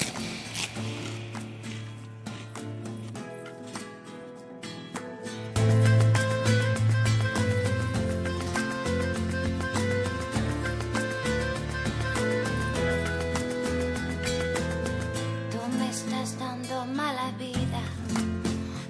Pronto me voy a escapar. Gitana mía, por lo menos date cuenta. Gitana mía, por favor, no me dejas ni respirar. Tú me estás dando mala vida. Cada día se la traga mi corazón. Dime tú por qué te trato yo tan bien. Cuando tú me hablas como a un cabrón, gitana mía, mi corazón está sufriendo.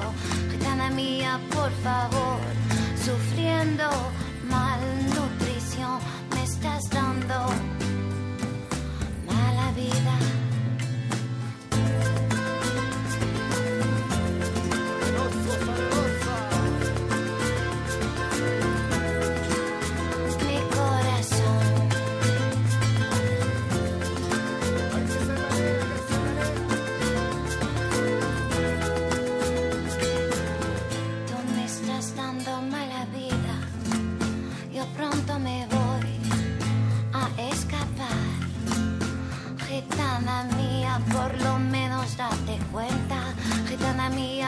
Favor, no me dejas ni respirar.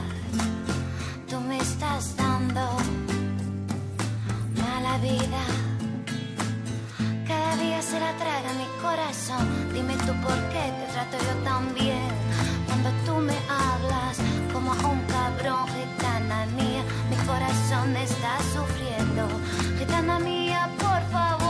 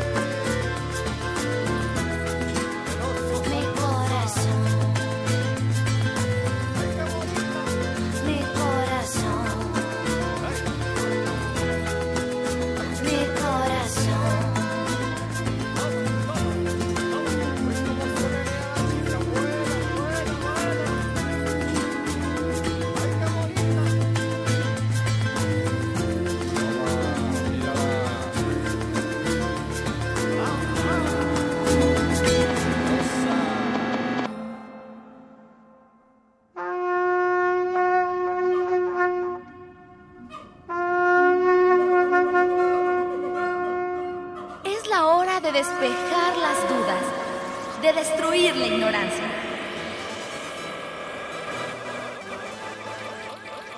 Es la hora de la iluminación con el doctor Arqueles.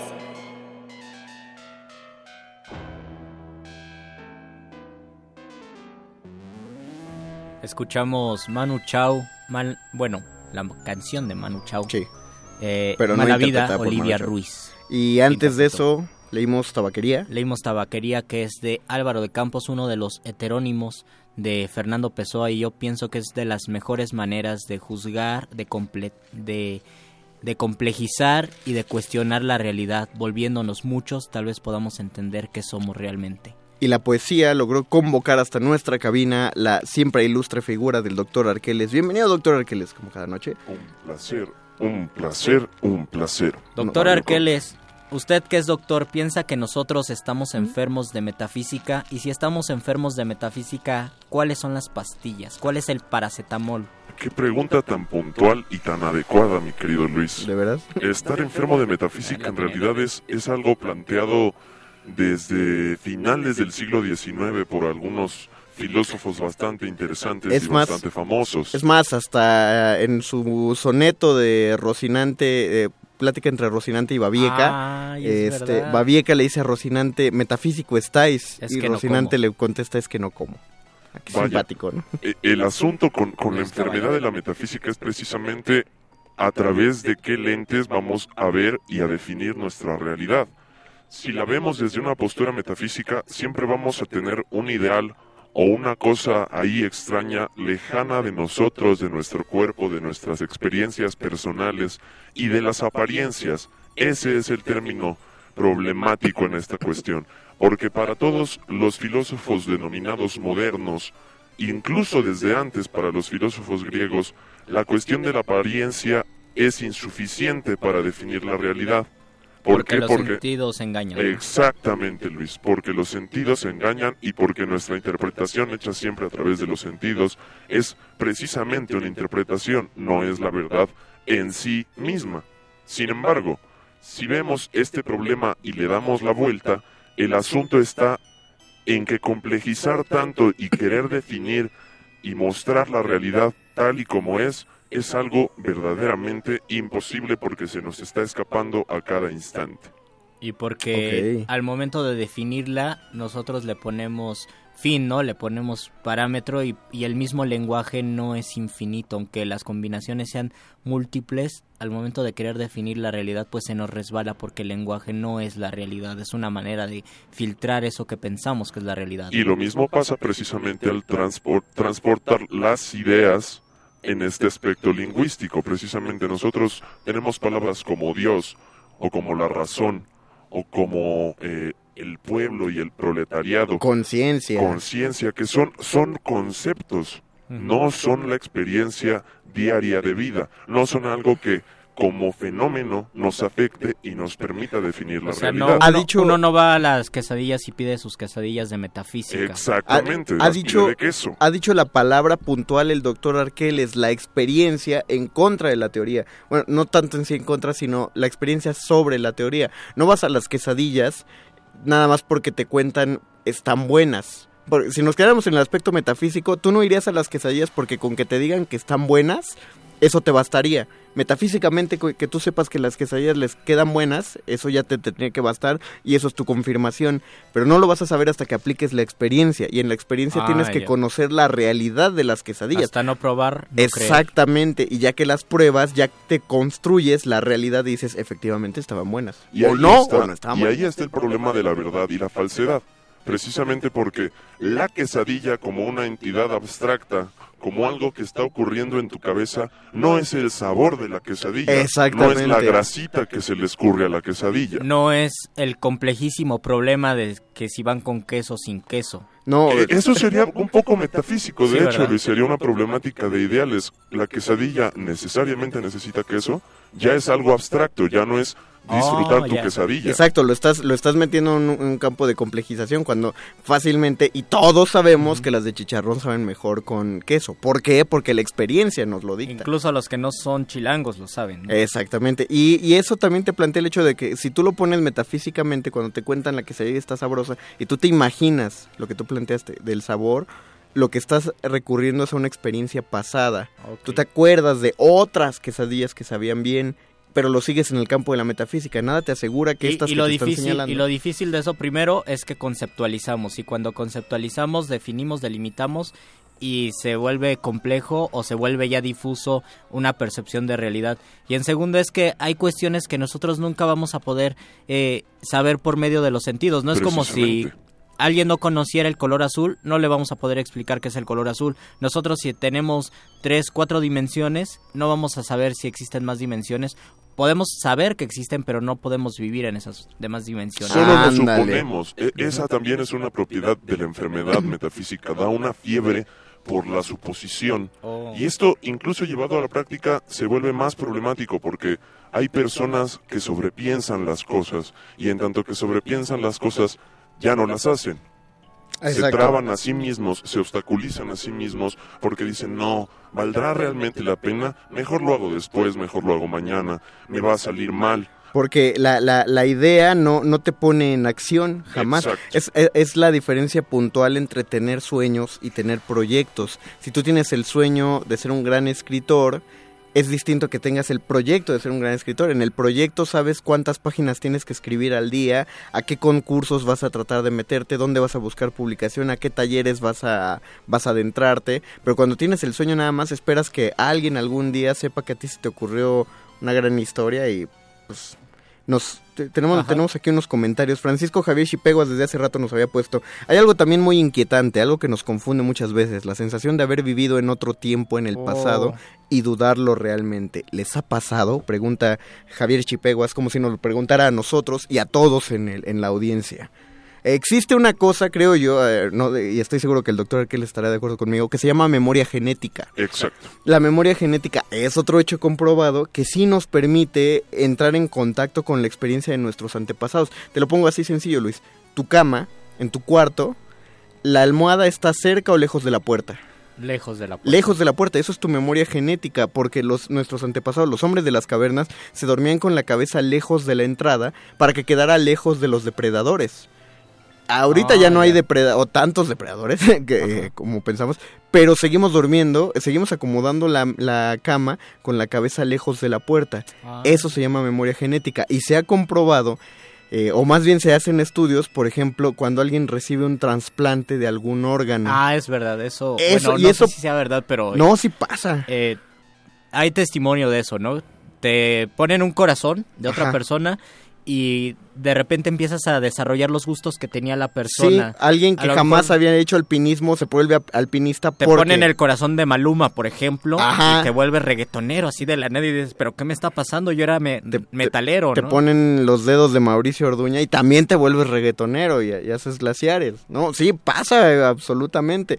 Este, se han, se han desarrollado... Yo sabía de este, del gusto Sí. del alpinismo y así. Eso es inteligencia, ¿qué? ¿Genética? Eh, memoria genética. Memoria genética. Memoria Luis. genética. Ok. Esa es la explicación científica y, y que más se acepta en estos días, pero pues obviamente también está la famosa teoría platónica de la transmigración de las almas y la idea tan vieja de que tenemos un alma por ahí y que esta no necesariamente tiene una personalidad, pero sí tiene una memoria. Ajá. Y entonces esa memoria que tiene revive o repite experiencias según una postura, por ejemplo, oriental, y por eso existe el karma, o en realidad solo tiene que vivir las experiencias que le van a enseñar y que va a tener que repetir hasta que aprenda Hasta que genere la y experiencia. resuelva. César Maximiliano Montes nos escribe, qué geniales con ustedes con las quesadillas. Las quesadillas siempre aparecen en los temas de la realidad. Yo no encuentro... Es que así empiezan las grandes discusiones. a- En el mundo. hablando de las quesadillas y acabas hablando de, de metafísica. Eso nos de- lo enseñó Platón. Si quieres pensar bien, tienes que pensar durante la comida y gracias a la comida. Por eso que existe el banquete. Si no, no puedes entender nada del Si mundo. no te pones metafísico, como Exacto. los caballos del Quijote. Ponte a estudiar todo con quesadillas y tacos y vas a entenderlo perfectamente. Me- Nos preguntan en producción acerca de los déjà vus. Ese es otro es inteligencia. fenómeno bien Otra vez inteligencia. Es memoria genética el déjà vu. A No. lo mejor se relaciona con la memoria genética. Hasta donde yo sé, y lo que me he puesto también a leer, el déjà vu, eh, bueno, son dos cosas, ¿no? Unos, unos dicen que es una falla química, que lo que te genera es tan solo la sensación, no la certeza, solo la sensación de que viviste algo. No le voy tanto a eso, porque es una sensación muy potente. La, la segunda, y me parece la más correcta, es que el déjà vu es la plena conciencia de lo que de las acciones a tu alrededor. Me explico, Luis. Si a ti llega un amigo tuyo y te cuenta por enésima vez los problemas que tiene por- con su pareja, tú, tú Luisito, porque estás fuera de esa relación, Eso. tú puedes saber si ellos ya van a cortar o no van a cortar. Tú lo sabes porque estás fuera de la relación. Y ellos no lo saben. Ellos no lo saben porque están dentro. Eh, el, el maestro Martínez Monroy explicaba el déjà vu como un relámpago en medio del bosque oscuro. Si tú estás en el bosque oscuro y cae el relámpago, tú tienes dos opciones. Exactamente, tienes dos opciones. O te sorprendes por el relámpago o aprovechas esa lucidez de la que hablas y aprovechas ese segundo que el relámpago te iluminó el camino y ahora conoces cinco metros del camino adelante de ti. Lo que pasa con el déjà vu es que somos tan conscientes de nuestro alrededor, somos tan lúcidos que sabemos lo que va a pasar segundos antes de que pase. Eso nos da la sensación de que ya lo vivimos. El problema es que nos dejamos sorprender por el déjà vu y luego luego decimos, oye, esto ya lo viví. Ajá. Y entonces vemos el relámpago en lugar de concentrarnos en la lucidez. Uno se queda clavado en, en el relámpago. En Te dejan en visto, oye, esto ya lo viví. Eso no es un déjà vu, es más bien... Es tu vida. Es la vida. Queridos, yo esto ya lo viví varias veces. ¿Qué? Y sé perfectamente qué es lo que viene. Híjole, no me diga que ya es hora, Doc. Es hora, es hora, Mario. Es hora, pues eh, no nos queda más. Eso, ah, bueno, sí saben de qué es hora, ¿no? ¿De qué es hora? O sea, ya acabamos. Es hora de escuchar a José Alfredo Jiménez para Uh, despedirnos. Ay, eh, José Alfredo, nada, nada marca mejor un punto de realidad como el buen José Alfredo. Eso es, un, eso es un golpe de realidad. Qué bueno que existe José Alfredo. Yo podría dudar de mi propia existencia, podría dudar del muerde lenguas, pero no voy a dudar de que existe José Alfredo Jiménez. Gracias, José Alfredo. Y gracias a ustedes que sintonizaron este muerde lengua. Y sobre todo que se comunicaron con nosotros, no saben de verdad cómo nos hacen la noche cada que nos mandan un simple, un- una simple opinión, un saludo, todo eso, de verdad nos alegra muchísimo el día, nos ayuda a cerrar muy bien los lunes y los miércoles. Muchas gracias por haber eh, por habernos acompañado. Mañana vamos a estar a partir de las 9 de la noche. ¿Quién va a estar, Luisito? Va a estar Gorrión Serrano, Son Arribeño, Son Huasteco, en vivo, gratis. Vengan, dense una vuelta. Dense una vuelta en la sala Julián Carrillo de Radio UNAM, Adolfo Prieto 133 en la Colonia del Valle. La entrada es libre, bandita. Vénganse para acá. Y después va a estar la era vulgar y vaya futuro. Y vaya futuro en cultivo de ejercicios. Aprovechen y, y, pues nos saludamos, nos damos la mano, muerde lenguas, cultivo de ejercicios. Nos conocen. radioescuchas nos conocen. Nosotros los conocemos a ustedes, que es todavía más importante que nosotros los que usted nos conozca. Que es a más nosotros. mejor, como dice Coelho. Exacto, es mucho más mejor. Y pues agradecemos de nuevo que nos hayan sintonizado. Esto fue la realidad. Voy a, voy a poner estos tres postulados en un artículo y ya lo pondremos en www.resistenciamodulada.com. Mientras tanto, se despide de ustedes Luis Flores del Mal. El Mago Conde. Y el doctor Arqueles. Quédense en la última media hora de resistencia modulada. Muerde, muerde, muerde. Muerde lenguas. Muerde lenguas.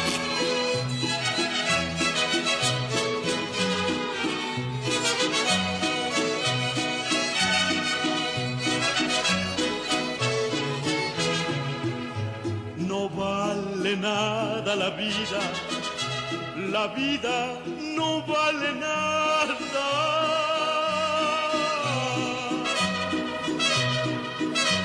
Comienza siempre llorando y así llorando se acaba.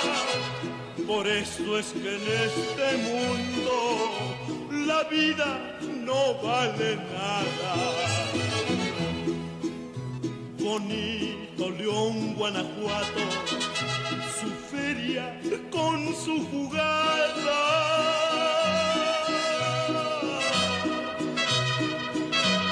Allí se apuesta la vida y se respeta al que gana. Allí en mi León, Guanajuato, la vida no vale nada.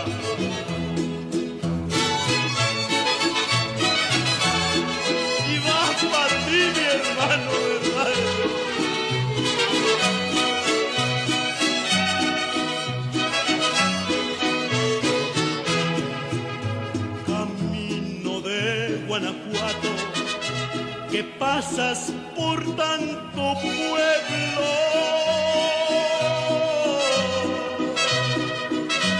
No pases por Salamanca que allí me hiere el recuerdo. Vete rodeando veredas, no pases porque me muero. El Cristo de tu montaña, del cerro del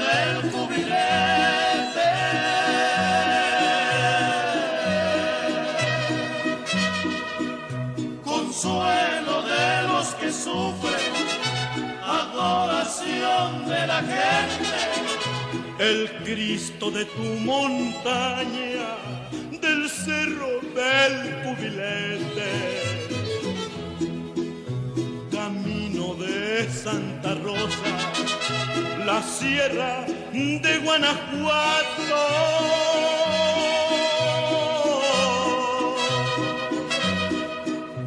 Allí nomás tras Lomilla se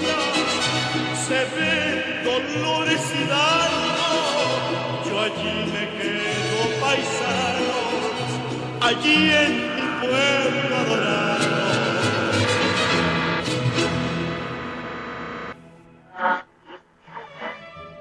Aquí pasan tantas frases, tantas voces y palabras que hasta se nos van las cabras y perdemos los compases.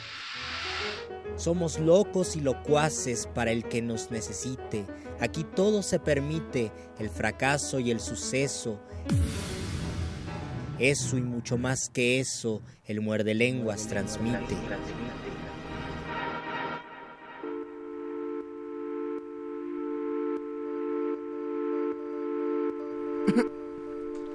Bienvenidos de nuevo a Seguimos en Resistencia Modulada. Eh, vuelve a saludarlos el Mago Conde. Saludamos a la gente del 96.1 de FM y a la gente que nos está sintonizando desde el 860 de AM, a quienes agradecemos que se mantengan sintonizados y pedimos una disculpa por unas extrañas anomalías que ocurren en la frecuencia. Seguramente, quizá sintieron interrumpida la, emisión del programa Muerde Lenguas. De cualquier modo, los invitamos a seguirlo sintonizando todos los lunes a las 9 y media de la noche y los miércoles a las 10 y media de la noche y mañana a las 9 de la noche. Ah, Cuando quieran pueden consultar nuestra parrilla en Facebook Resistencia Modulada o en www.resistenciamodulada.com.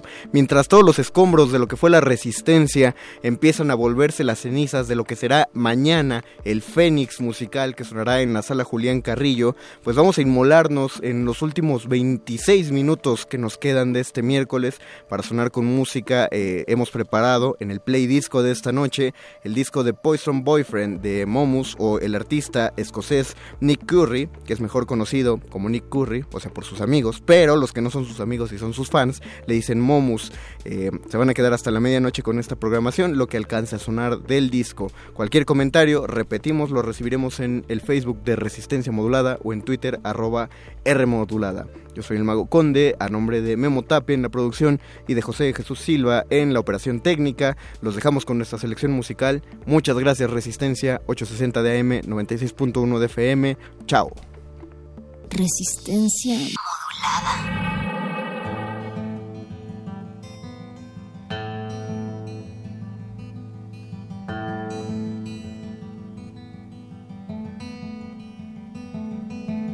With this knife I cut the cake. Who will be my bride today? Sweet Fanny Adams. Watch her climb the stepladder, a present from her stepfather. Sweet Fanny Adams. See her reaching out and stripping down the muslin drapes, a cover for her nakedness, a veil for her face. With curtains for your wedding dress, you must take your place amongst the proper little madams. And now, because I love you, I must take my place too. Amongst the murderers, the hope of women, death in every new beginning. I must take this woman for my sentence of life.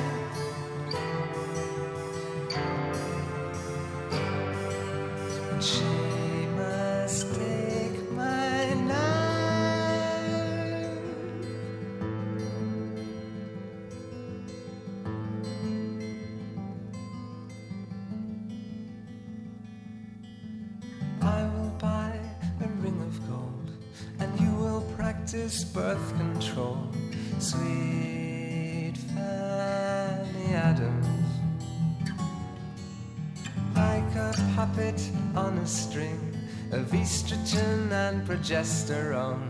Sweet Fanny Adams. This is where your misery starts. This is where your mystery stops. We rent a television to replace Pandora's box. And I will wear a business face, and you will learn your proper place from those proper little madams. And in my world of cut and thrust, I will learn that my place, my place must be with the murderers, the hope of women, death in every new beginning. I must take this woman for my sentence of life.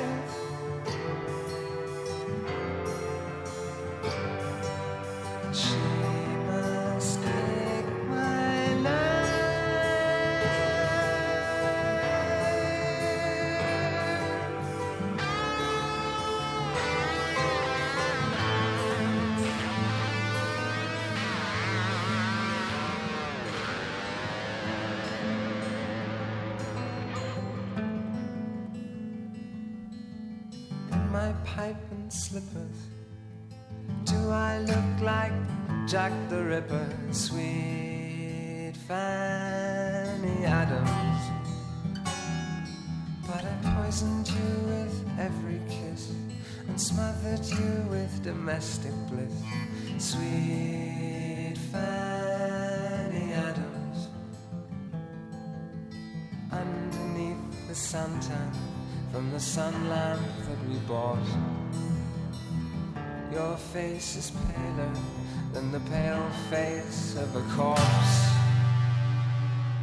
And from the seventh floor of our bungalow, you flung yourself down to where they stood below. Those proper little madams.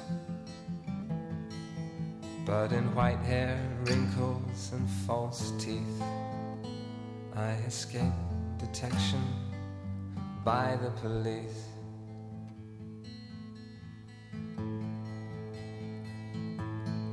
One of the murderers, the hope of women, death in every new beginning. I must take this woman for my sentence of life.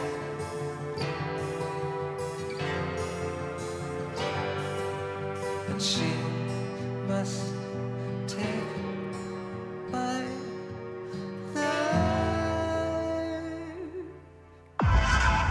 Resistencia modulada.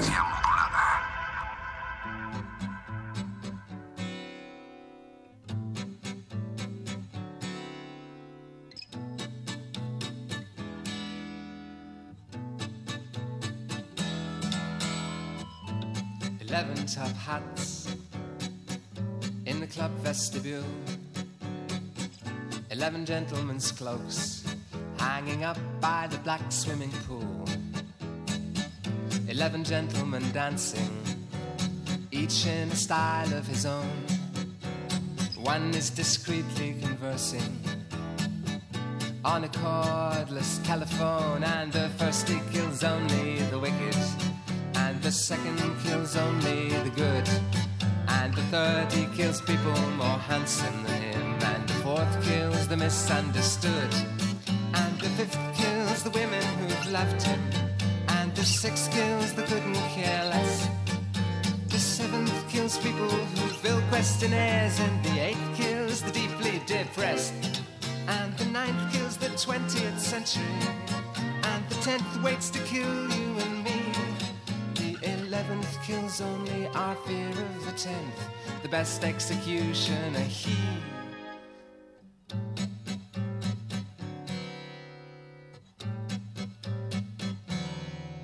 At some ungodly hour in the morning, the predictable quarrels begin.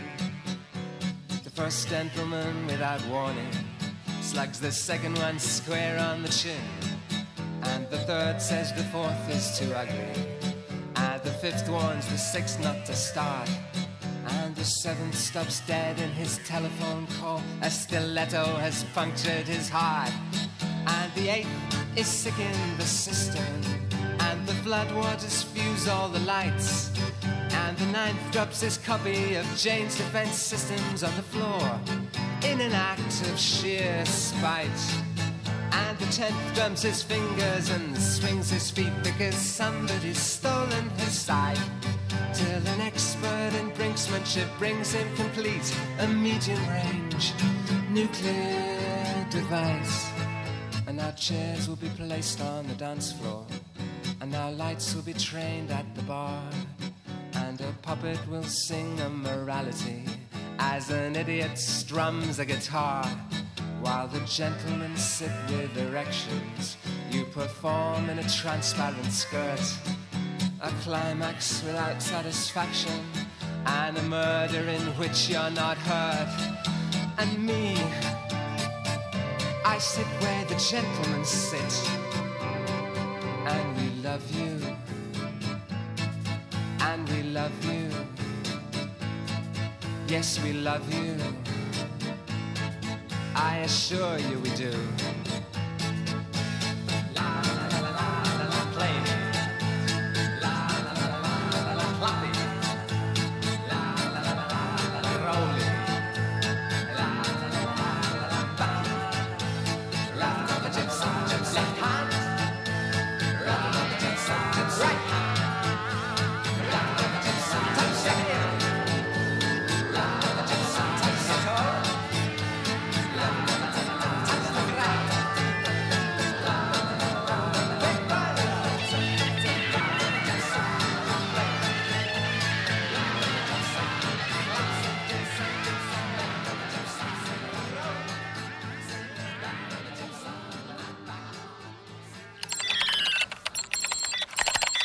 Síguenos en www.resistenciamodulada.com.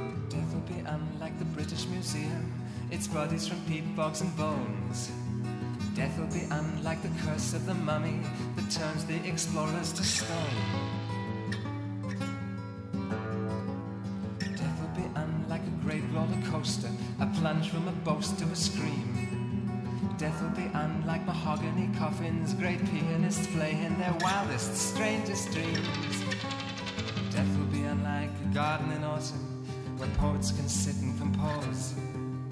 Death will be unlike the granite memorials, where memories wither in rows. Death will be unlike the charge of the Light Brigade, Alfred Lord Tennyson rhymed. Death will be unlike the thin piece of paper that Reagan and Gorbachev signed. Death will be unlike the hospital bedside with Novocaine needles and cards. Death will be unlike the great day of judgment when God the headmaster presents the awards. Death will be unlike the marriage that bickers till death has to part. Death will be unlike the dreams of the young man who sang. Love will tear us apart.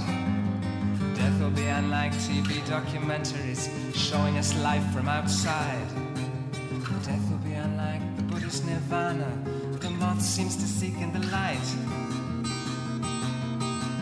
Death will be unlike the cities of crystal they build in a few grains of smack. Death will be unlike the long picture window the coffin looks through to a widow in black.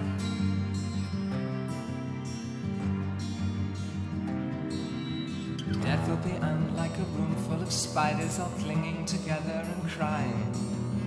Death will be unlike the wedding guest story, the ship drifting lost and the dead sailor sighing. Death will be unlike the din in the steeple when cholera poisons the village. Death will be unlike the illumination that Tolstoy provided for poor Ivan Illich. Death will be unlike the wrinkling sea children glimpse through the chinks in the boardwalk. Death will be unlike the magical land of the lion, the witch, and the wardrobe. Death will be unlike the treacherous virus that murders the lovers with AIDS. Death will be unlike the phantoms of freedom that lead the crowd over the barricades. Death will be unlike the night thoughts of late call when ministers stop being cozy. Death will be unlike the pit and the pendulum co-starring Bella Lugosi. Death will be unlike the bulge of the mouse inside the boa constrictor. Death will be unlike that drunkard, the phoenix, so tight on the moonshine of golden elixirs. Death will be unlike that violent pornography, dear to the Marquis de Sade. Death will be unlike the last stitch of clothing, the stripper discards as her nipples grow hard. Death will be unlike the bankrupt, handing over the keys to his house. Death will be unlike the last day of summer, when insects grow stupid and swallows fly south.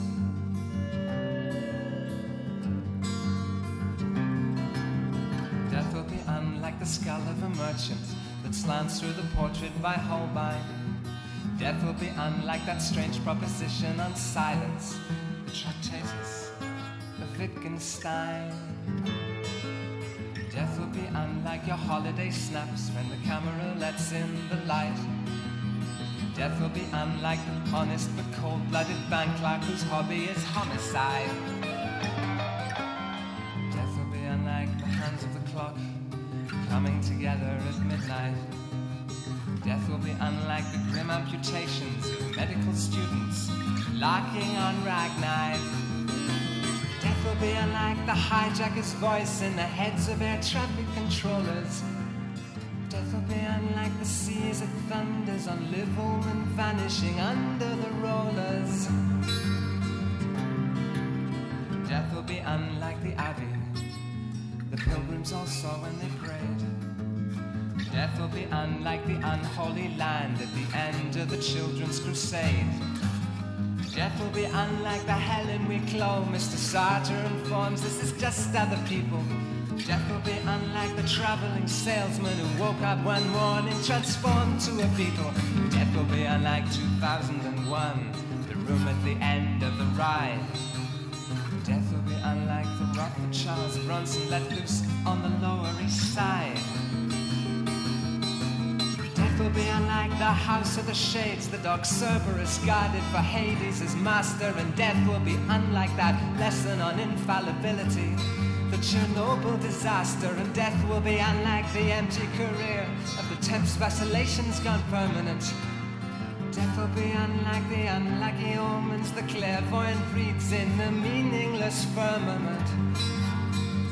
In the meaningless firmament.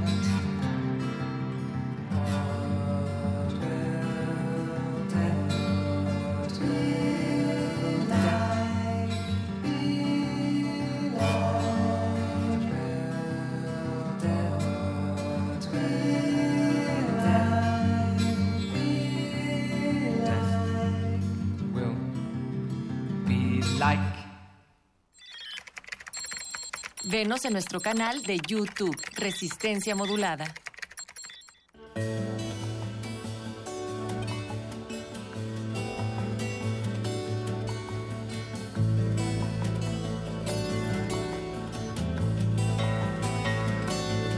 He shows up at the party in a pair of dark glasses his grandfather wore in the war. Saying nothing to no one, just drinks as if that's what God gave him his ugly mouth for. And he doesn't make passes at the girls in the corner in their Bolshevik glasses and black. When they giggle a little and look at him funny. The gatecrasher only looks back. He takes in the faces, never quite placing them, squinting his short-sighted eyes. And each one reminds him of someone he's known or someone he faintly dislikes. And he can't understand the naive curiosity forcing two strangers to talk. When language is always and everywhere language, people are like cheese and chalk.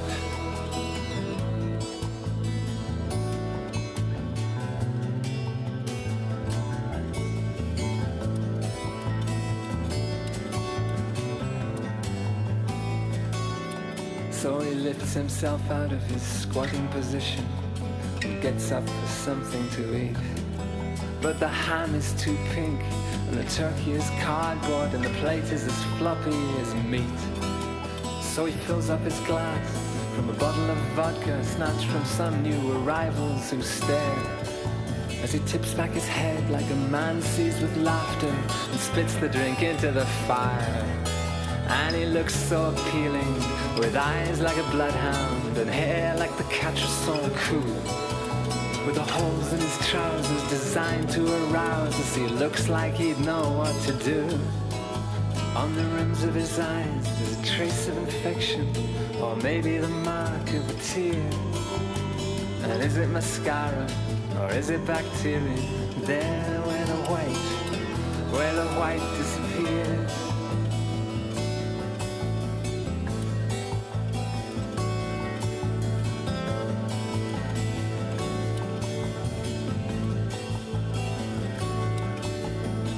Which of those girls isn't scared of him?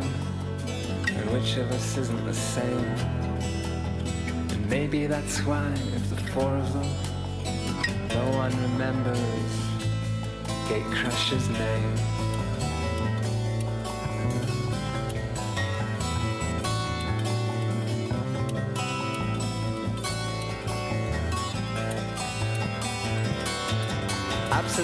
The tip of a finger.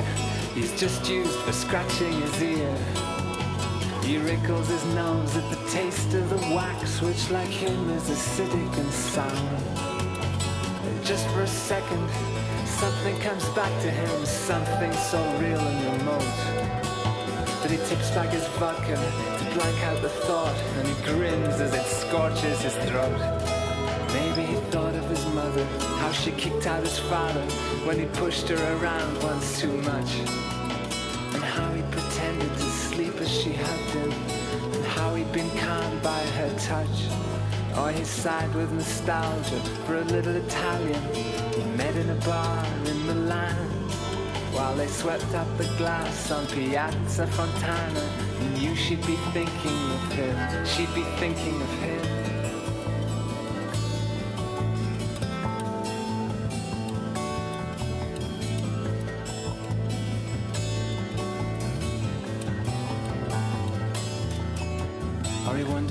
Hitler liked lemon verbena and whether he loved Eva Brown. Or maybe he thinks of his cheap bed and breakfast.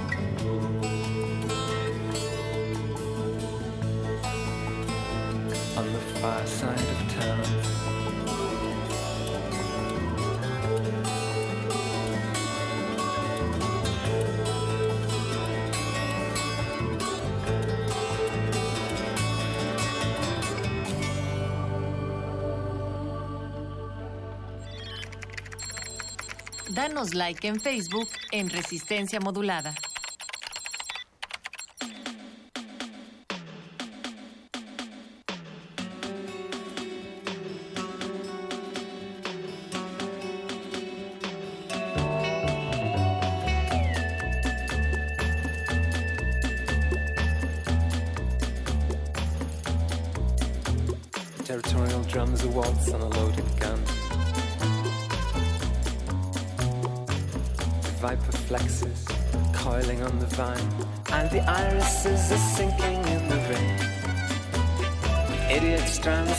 A distant train. Blind man plays his instrument and sings. In the Irish Sea, the ichthyosaurus swim. The Reverend Ian Paisley grabs his god and shouts. The Pope sits in the Vatican and doubts. The generous American is loosening his belt. Savoring his childhood in an after dinner mint. And the rosebuds are sinking in the rain. Radios drown the sound of a distant train. Blind man's bow leaves resin on the street, In the Irish Sea, the rattlesnake swings. On the feast day of St. Patrick, like the poet Valerie. A soldier pours a glass of blood red wine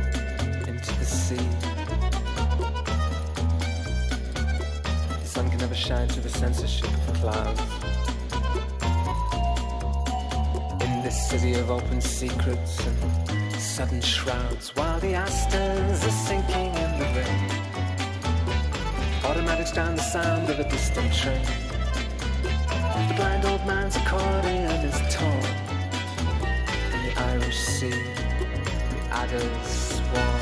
And in the Ballymena farmhouse, a widow goes to bits. Sometimes she remembers him, and sometimes she just sits.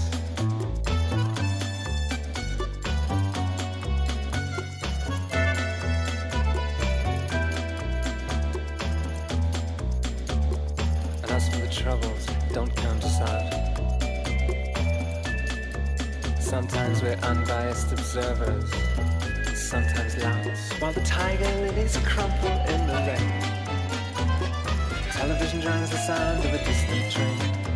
The blind man pours the spit from an old trombone. In the Irish Sea, tapeworms twist and turn. The moon is a sergeant major who rises and recruits in the terraces of Belfast, in the back streets of Beirut.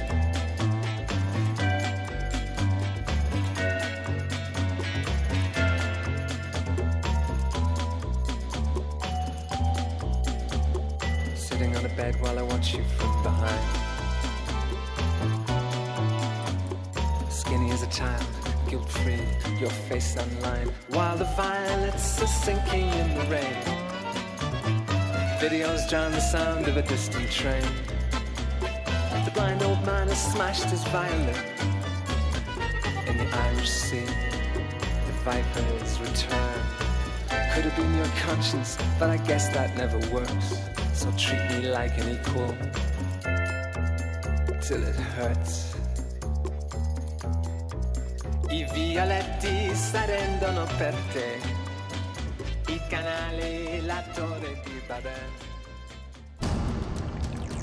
Resistencia Modulada es una coproducción del Fondo Internacional para la Promoción de la Cultura de la UNESCO y Radio UNAM.